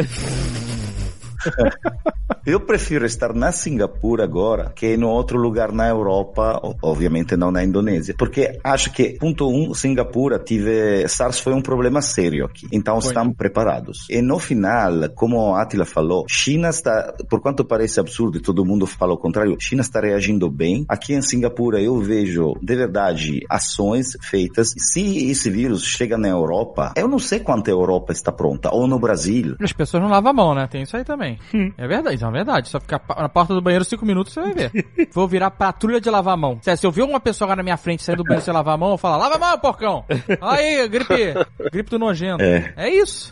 As pessoas não lavam a mão, mano. É isso aí. Em Curitiba, quando teve lá o... Era o quê? Era o- a gripe suína. A, a gripe suína, né? H1N1, Eu é. botando. Porco? Porco não é o, o suíno. Porco é o animal que não lava a mão, vai ao banheiro, não lava a mão. Aí Curitiba tinha um monte de casos de rotavírus, nego com, se cagando todo. Quando teve a gripe suína, que a recomendação era lave as mãos, não sei o que lá, acabou. Caso de diarreia. Nego não tinha mais muito. diarreia, não tinha mais É. nada, porque as pessoas não lavavam a mão. Foi um benefício colateral das pessoas estarem. E é normal, você vai ao banheiro, É. aí o cara sai da cabine e vai direto pra rua. Não tem pia dentro da cabine no banheiro. Lavou no dentro do vaso? Então, aí eu pergunto, Atila, por exemplo, não existe vacina agora. Então a única forma de você tentar o combate atual é essa, é a contenção, é o que estão fazendo, né? É o quê? Sai atrás do cara, sai, lava a mão, lava a mão, não lava a mão, Não, não, lava a mão. falando No assim. restaurante, no shopping. Não lava a mão, galera, atenção. É porque às vezes as pessoas ficam neuróticas sem muita necessidade. Por causa desse exemplo aí do benefício colateral das pessoas terem menos diarreia na época do H1N1, porque elas estavam lavando mais as mãos porque estavam neuróticas, essa neurose será que não acaba criando benefícios colaterais para contenção da doença? Eu realmente espero que a gente chegue nesse ponto, porque vocês estão perguntando se o Brasil está preparado. Eu vou ler uma notícia de 21 de janeiro Hum, desse ano. Moradores denunciam guerra de sacolés com água de esgoto em comunidade. Oh, meu Deus. é, não estamos preparados. A molecada fazendo guerra com sacola de esgoto. Caraca, cara, gente. E essa chuva sinistra que teve em São Paulo de- do dia 9 pro dia 10, Aham. que alagou a cidade inteira, so- afogou o carro do Castanhari. Né? Tu não viu? Ah, vi. Da Nive e Stefan também. Casas, pessoas perderam casas, água até o teto, maluco. É, deslizamento. E não é água limpa, não. Não. Aí o corona chegando. É assim que nasce coronga, meu irmão. E, e de verdade, o SARS passava pelo esgoto, sim. Olha aí! Caraca. Sem brincadeira, você elege o governo federal ou estadual que você quiser. Eu não, não tô querendo apontar dedo pra nenhum em específico, mas assim, enchente é completamente previsível. Todo ano a gente sabe que vai ter, todo ano a gente sabe que estação de chuva tem, todo ano vai ter. A gente tá num dos piores surtos de dengue dos últimos anos já. Imagina um imprevisto. Por isso que não tem coronavírus no Brasil também. Porque Chega no Brasil, a dengue fala, meu irmão, vaza. Você tá brincando. tu acha que a gente tá combinando aqui de pegar combatente de dengue? Tu acha que vai chegar com coronavírus é. aqui? Sai daqui, Playboy. Porra. Aqui tem micose no pulmão, né? A doença provocada pelo novo coronavírus. Novo coronavírus na China. Mas e a vacina? Porque essa é outra forma de você conter uma epidemia, uma pandemia, é você desenvolver a vacina, que aí você reduz, né, imune- as pessoas ficam imunes e. Ô, Atila, agora eu acho que tá na hora das boas notícias, por favor, tá? Exato. A gente, já tá bastante em pânico. É, mas no Brasil é verão, tá tranquilo. Não passa no calor, não é isso? Tudo Não indica- exatamente, né? Eu só quero saber o seguinte, a boa notícia vai vir antes ou depois do carnaval? A galera aí, o negacionista aí, tá falando, tá vendo? Aquecimento global é positivo aí pra humanidade. Nossa, mãe. Ela só precariza todo o resto. assim. A vacina seria o tratamento ouro do negócio. Calor, tudo indica que protege sim, mas o timing, se se o vírus começar a escapar da China, só pra, né, não, não tô querendo dizer nada aqui, mas timing do vírus começar a escapar de lá seria ele chegar aqui no meio do ano. Aí é muito No vacilo. inverno. Aí é muita sacanagem. Né? Aí é vacilo, porque carioca tá de moletom com 28 graus. Isso. O inverno do carioca. No carioca, vai pro Rio de Janeiro, galera. Rio de Janeiro não tem inverno. Quando você vê carioca com batendo foto de gorro e cachecol, tá 27 graus. É, vai pro interior do Piauí, que não tem como uma gotícula de saliva viajar no ar, porque ela seca. Deus. Ou se é instantânea, ela seca no ar. A vacina é o tratamento ouro, assim, do negócio. Porque remédio pra virose é um problema. Virose normalmente dá sintoma depois que o vírus já foi, o tempo é curto, não adianta tomar remédio antes, porque é muita gente que pode ficar doente versus quem realmente fica. Vacina é bom porque você pode dar muito antes do vírus aparecer e as pessoas ficam protegidas e não deixam o vírus circular. É o melhor cenário possível. Pra MERS e pra SARS, já testaram vacina por alguns anos. Pra SARS foi difícil, os bichos que eles conseguiam proteger tinham problema pulmonar ainda. Tá falando de vacina pra bicho, não pra gente? Só testaram em bicho a vacina de SARS. Porque Uhum. como é que você testa a vacina? Você vacina o bicho e tenta fazer ele pegar a doença. A primeira etapa é só em bicho mesmo, não tem jeito. A vacina de MERS tá rolando em camelo já, não sei o quão eficiente é. A vacina pro coronavírus de agora, no melhor dos cenários, se conseguirem desenvolver ela cedíssimo, em modo acelerado, porque realmente é importante, o ciclo de teste para isso é passar em bicho primeiro. Você vai lá, aplica a vacina no bicho, espera duas semanas, uma semana, porque é o tempo do bicho se imunizar, ou até um mês, dependendo de qual é o tipo de vacina. Aí você tenta fazer o bicho pegar o vírus e ver se ele tá protegido ou não. Então só nesse tipo de teste já são três, quatro, cinco meses. Uhum. Depois você ainda vai testar nas pessoas para ver se tá tudo certo. Então, assim, o melhor cenário que a gente teria hoje, se tivesse uma vacina que já funciona em laboratório agora, seria ter ela disponível para ser produzida daqui a um ano. Isso se for tudo maravilhosamente rápido. Então não podemos acreditar nos governos que estão falando em seis meses. Céu azul é um ano, pelo menos. Embora tenha sido recorde, né, de mapeamento do Não, a vírus, né? resposta até agora foi absurda, assim. O tempo para descobrir os casos, o tempo para descobrir de onde o vírus vem, os genomas do vírus disponíveis, os testes estão acontecendo muito mais cedo. No surto de SARS de 2003, a essa altura o governo chinês ainda estava negando que tinha caso de pneumonia. Mas a SARS foi um- uma escola, né? Exato. E assim, não é só a SARS, não é só a China. A Coreia teve um problema de síndrome respiratória há uns três anos atrás, que foi a mesma coisa, de esconder caso, ninguém falar e por aí vai. Todo país passa por isso. Tá sendo rápido, só que, sendo bem realista, pelo menos um ano. Tá, vai, vamos dizer que foi um protocolo acelerado que a gente nunca fez na humanidade antes, porque a prioridade, oito meses, dez meses para essa vacina estar disponível. E aí a gente tem o problema de onde fazer ela, porque boa parte do que o Brasil, por exemplo, faz, a gente começou a importar de fora porque não tem dinheiro para produzir aqui, para pesquisa. Então, teria que reativar uma série de fábricas de vacina aqui no Brasil que não estão mais trabalhando porque a gente está importando essas coisas de fora, porque fabricante estrangeiro vai fazer para eles, né? Uhum, sim. Só a China precisaria de 900 milhões de doses Nossa. de vacina de coronavírus. 900 milhões de doses. Mas eu não sei Davi caiu no chão agora. Eu ouvi o Davi Ouviu? cair. Davi, Davi cai. Tal qual um pangolim. Então, é, vai ser um negócio insano. Quando é que você vai pra China de novo, Davi? Porque você tá sempre lá, né? Ah, eu peguei uma pausa agora, eu tô pensando. É óbvio, e falei a todo mundo no, no escritório, ninguém vai na China. Também porque se vão na China, não voltam, porque vão... eh, De verdade, agora estão fechando também o passagem entre Hong Kong e China. Não se pode ir na China, ponto. É melhor evitar. Eu estou pensando de cancelar um viagem a Nova York, porque tem uma, um grande...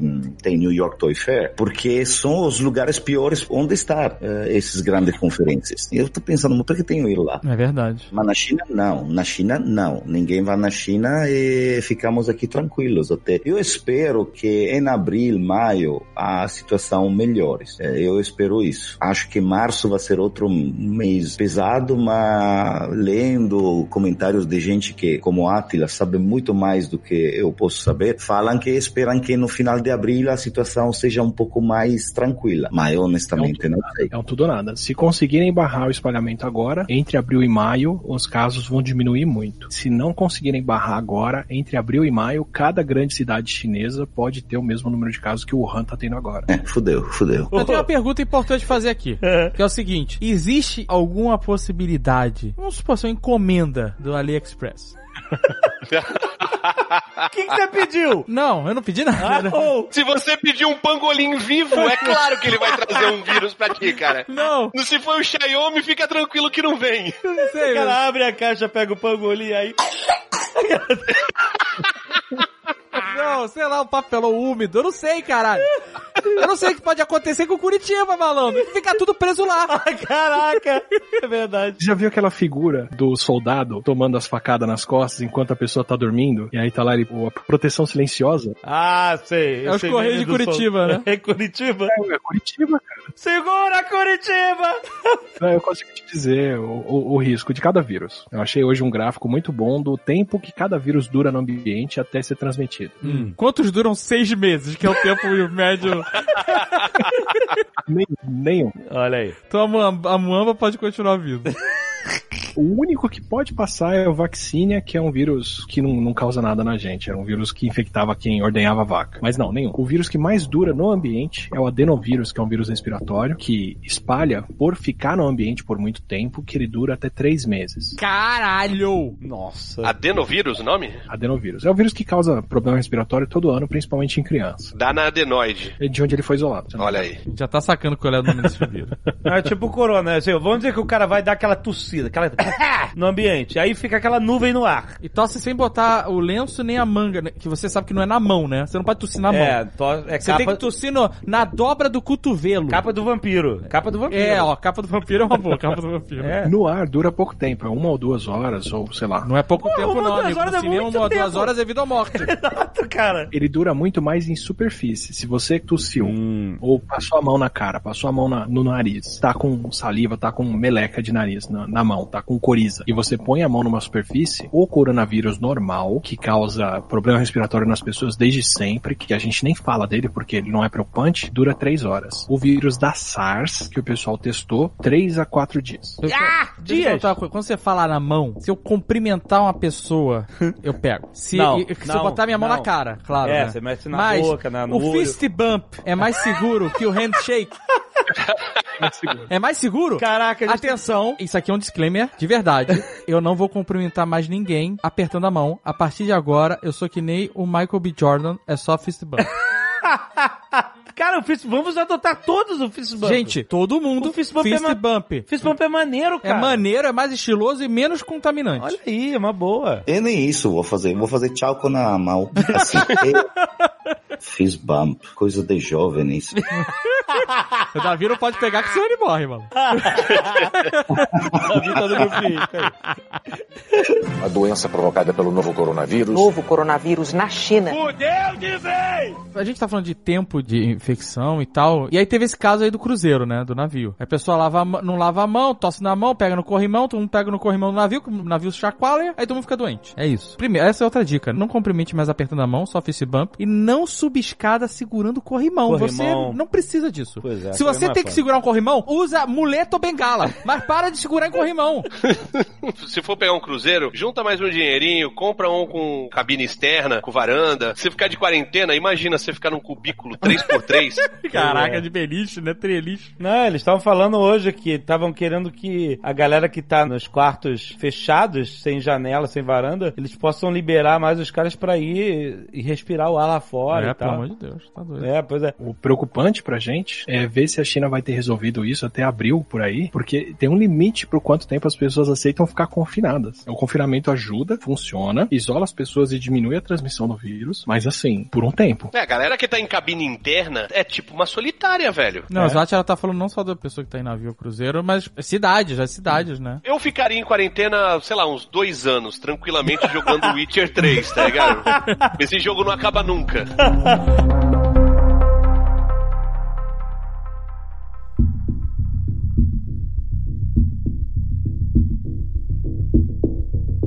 Eu posso aconselhar que joguem. eh, Tem um jogo de tabuleiro fantástico que se chama Pandemic. Pois é. É publicado, tem Pandemic eh, Legacy também, eh, são publicados eh, no Brasil também, são muitos bons jogos. E também um filme que eu aconselho para passar uma noite de medo é Contagion, com Matt Damon, eh, Lawrence Fishburne, eh, Gwyneth Paltrow. É, é muito bom esse filme, é muito É um bom. Você vê, consultoria de cientista forte, assim, ele é bem realista. exatamente, é bem realista, é bem feito e eu aconselho a visão desse filme. Ah, mas esse é um ótimo conceito. A pessoa ficar tranquila.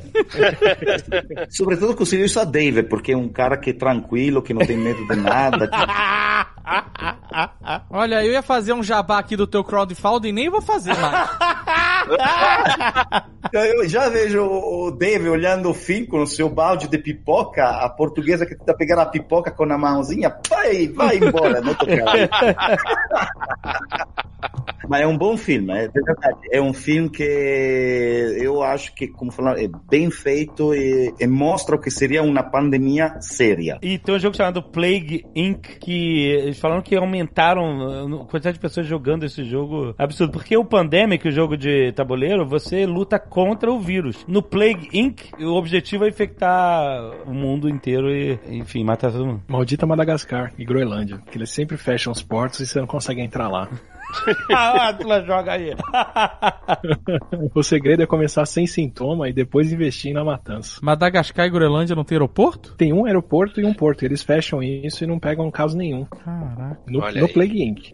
Se quiser uma dica já de um bom lugar pra ir. Caralho, dá pra escrever um roteiro de um filme de zumbi, velho. A a Nova Zelândia tem pouco aeroporto também, é um lugar bom também pra se esconder, eu acho. É uma boa. A Nova Zelândia é o safe haven de todo bilionário do Silicon Valley. Na parte sul do país, eles estão comprando terreno atrás de terreno gigante, porque tem água limpa, um governo relativamente liberal. Roubaram é, minha ideia. Densidade pequena de pessoas. Os bilionários todos estão comprando terreno no sul da Nova Zelândia, contando com o aquecimento global. Olha essa informação aí, cara. Pô, tem que comprar logo antes que fique caro, hein?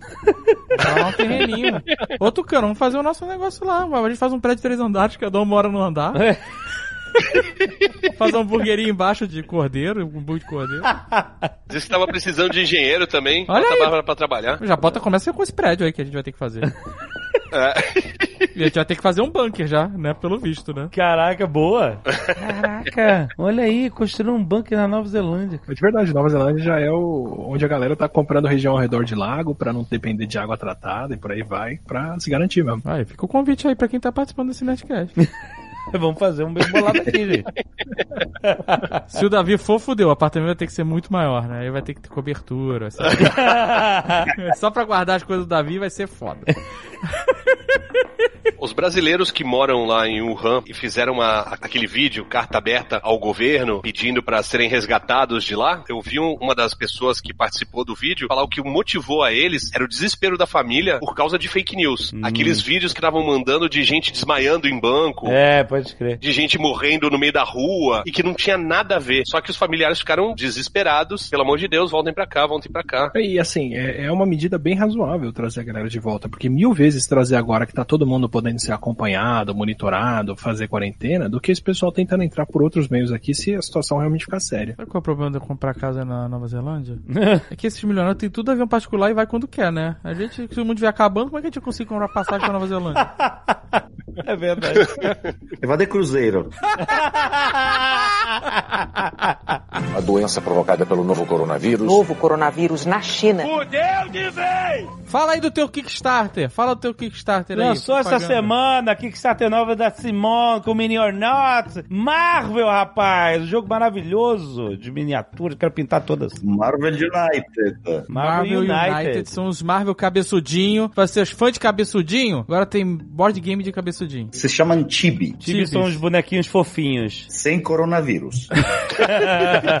em poucas horas eles já passaram a meta. Tá absurdo, cara. É, Em é. poucas horas já dobrou a meta, literalmente. Já dobrou. É, sim, agora a gente. Agora, na publicação desse programa, deve estar inacreditável. É. Eu tenho que seguir falando que ganho mais dinheiro falando que olhando no Facebook. Durante a gravação fez 30 e poucos mil dólares. Ah, estou contente. Ah, seguimos gravar. O que falamos? Não. Já que a gente tá fazendo jabá, vou deixar o Tucano e o Atila fazendo jabá também. Faz aí, Tucano. Qual é a boa da Seven Kings? Lembrem-se, hambúrguer não passa nenhum tipo de doença. Comam todos os dias. Carnaval Rei Momo tá aí, hein? Olha aí. É o hambúrguer, né? Ah, o hambúrguer Rei Momo está voltando, puta. É um dos É. mais. Você tem gluten free também? Não tenho. Ah, como não? Tem que fazer A carne é gluten free, tranquilo. É, não, É, na verdade eu tenho, eu tenho low carb, que é o hambúrguer com salada e sem pão. Mas eu acho que não era isso que você queria, né? Não, eu queria o pãozinho gluten free, mas tudo bem. Então a gente comprou nos primeiros meses, a gente comprou e estragou. Eu vou trazer o meu, então. Atila, faz o teu jabá. Eu tenho um vídeo falando justamente o que, que acontece se o coronavírus sair da China. Que o Atila tá com o canal pessoal agora. Isso, além da Nerdologia, tem o canal do Atila. É o canal da Paloma, na verdade, né? Que dirige coordena, edita, administra, faz tudo. Mas tive uma experiência bem chata até com o coronavírus lá, que a gente fez o vídeo, acho que aconteceu a mesma coisa com Nerdologia. Em pouco tempo o YouTube tirou o vídeo do trending, desmonetizou e sumiu com ele. Mas não reclamo, porque eles só estão deixando, parece que, notícias de jornais no trending, o que tem um lado bom. Mas quem quiser ver, é o que acontece se o coronavírus sair da China. Não é um cenário muito legal. Você que quer passar o fim de semana tranquilo, naquela Isso, é, tranquila. esse programa foi ótimo aqui, né? Deixou a gente tranquilaço e. Já emenda. Vê o filme que o Davi indicou, o vídeo do Atila. Exato. Sim, é. Mas, ó, sendo muito sincero, tem muito motivo pra se preocupar, sim, com esse coronavírus. Mas você não pode fazer nada. Essa é a verdade. Não tem nada que você possa Tem, lavar a mão. Não é a hora. Lava a mão. E fist bump, gente. Fist bump. Por isso que japonês não se cumprimenta, só aquela dobradinha na cintura. O japonês tem razão. Vai fazer. Opa, tchau. Feito. Não toca ninguém. É melhor. Se dá a mão pra cumprimentar já é um problema, imagina beijinho no rosto, maluquice latina de dar beijo no rosto, coisa de russo que beija na boca. Meu, Tá maluco, meu irmão. A doença provocada pelo novo coronavírus. Novo coronavírus na China. A gente não falou que é bem interessante, e estou certo que a Atila tem informações disso. Muitos casos que temos na Europa agora são todos casos de gente que estava no Wuhan, por exemplo, italianos ou franceses, ingleses, que moravam no Wuhan. Os governos eh, europeus organizaram os voos para trazer eles de volta no país. E na Itália tem dois chineses que eram turistas que pegaram coronavírus e todos os outros casos que temos na Itália eram italianos que moravam no Wuhan e que foram repatriados. Mas eles ficaram em quarentena, né? Sim, todo que foi repatriado está em quarentena. Do que foram em quarentena, alguns eh, já estão desenvolvendo o vírus. Quantos dias são a quarentena do corona? É 14 dias? São 28, que é pra você garantir que passou os 14 28 dias depois. e o dobro Exato. pra ninguém ter passado pra ninguém. 28 days later. Olha aí! Caraca, extermínio. É por isso que o nome do filme é esse? Não, imagina que não. É porque o filme se passa em fevereiro e não era ano bissexto. A sorte que essa cidade, Wuhan, não é uma cidade turística, né? É, Não. da última vez com a SARS veio tudo de Hong Kong, porque o interior da China não tava passando tanto. Porque é uma cidade gigante, né? É uma São Paulo. É São Paulo, é. Caraca, meu irmão. Na China, qualquer esquina é uma São Paulo, É, né? mas é, cara. Não, exatamente, mas esse é o problema. Eu nunca tinha ouvido falar de Wuhan. E aí, quando veio nas notícias, é a cidade de 11 milhões de pessoas, é São Paulo. No Brasil só tem São Paulo, assim. Na China, Só. várias. Dentro da dinâmica deles é uma Goiás, uma Belo Horizonte, assim, é uma capital do interior, sabe? Será que existe algum ponto onde as pessoas podem ficar naturalmente imunes por causa da própria mutação do vírus, por causa da imunização das pessoas que já ficaram doentes e melhoraram? Será que existe um. um- Um milagre? Não, não, não é milagre. Mas, por exemplo, o- a gripe espanhola não teve vacina, não teve nada. Simplesmente teve surto, as pessoas morreram e aí, de repente, a gripe não. É porque só sobrou quem era imune, né? Mas o resto todo mundo morreu. Ao custo de 10 a 20% de quem pegar morrer, no caso da gripe espanhola, quem sobrou era imune. Mas existe alguma possibilidade de declínio natural dos contaminados ou não? É realmente muito difícil a coisa. A SARS Não, diminuiu, assim, não foi? A longo prazo. A mortalidade longo dela? prazo, A, a SARS, eu não lembro se chegou a diminuir. Eu não sei se deu pra ver isso. No nosso caso, a longo prazo, o que pode acontecer é assim: vai ter uma circulação de um ano severíssima, com muita gente que pode pegar e morrer pegando e morrendo, que seria esse ano de 2020 e até o meio do ano que vem. E lá na frente, boa parte das pessoas já terem imunidade e ou o vírus ficar circulando só com alguns milhares de casos todo ano ou ele desaparecer mesmo. O Zika foi isso aqui no Brasil. Tudo indica que não tem Zika agora, não porque não tem mosquito, porque mosquito tem à vontade e tá passando dengue pra todo mundo, mas porque pegou tanta gente com Zika que as pessoas estão imunes agora e não pegam ele. E aí ele não circula tão bem. Mas isso vai levar um ano, né? E é o custo de muita gente. E pode acontecer como a dengue, né? A dengue também. Se você pega uma vez, você não pega mais, você fica imune. Só que já tem, sei lá, Tem quatro, tipos. cinco tipos de dengue. Ela tá atrás de você, tu cara. Dengue é o teu Leonisson. A Olimpíada de Tóquio esse ano vai ser. Nossa, uma será que eles vão cancelar a Olimpíada? Caraca! Se começar a ter caso externo, eu acho provável. Sim. Nossa! Uma Olimpíada no Japão, que é ali perto da China, é mais perigoso do que uma Olimpíada no Rio? Boa pergunta! em qualquer ano, em qualquer eu- ano desse eu- século. No, Na minha envenenamento por chumbo, né? Exatamente.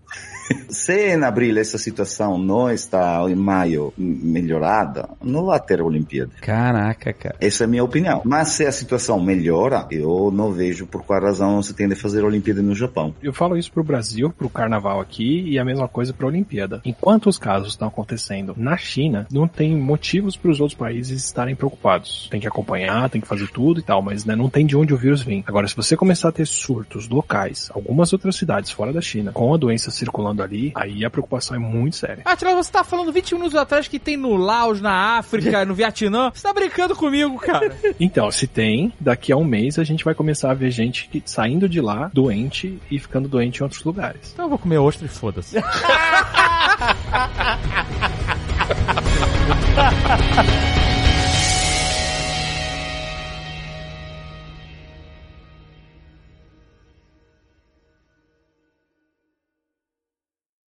Este Nerdcast foi editado por Radiofobia, podcast e multimídia.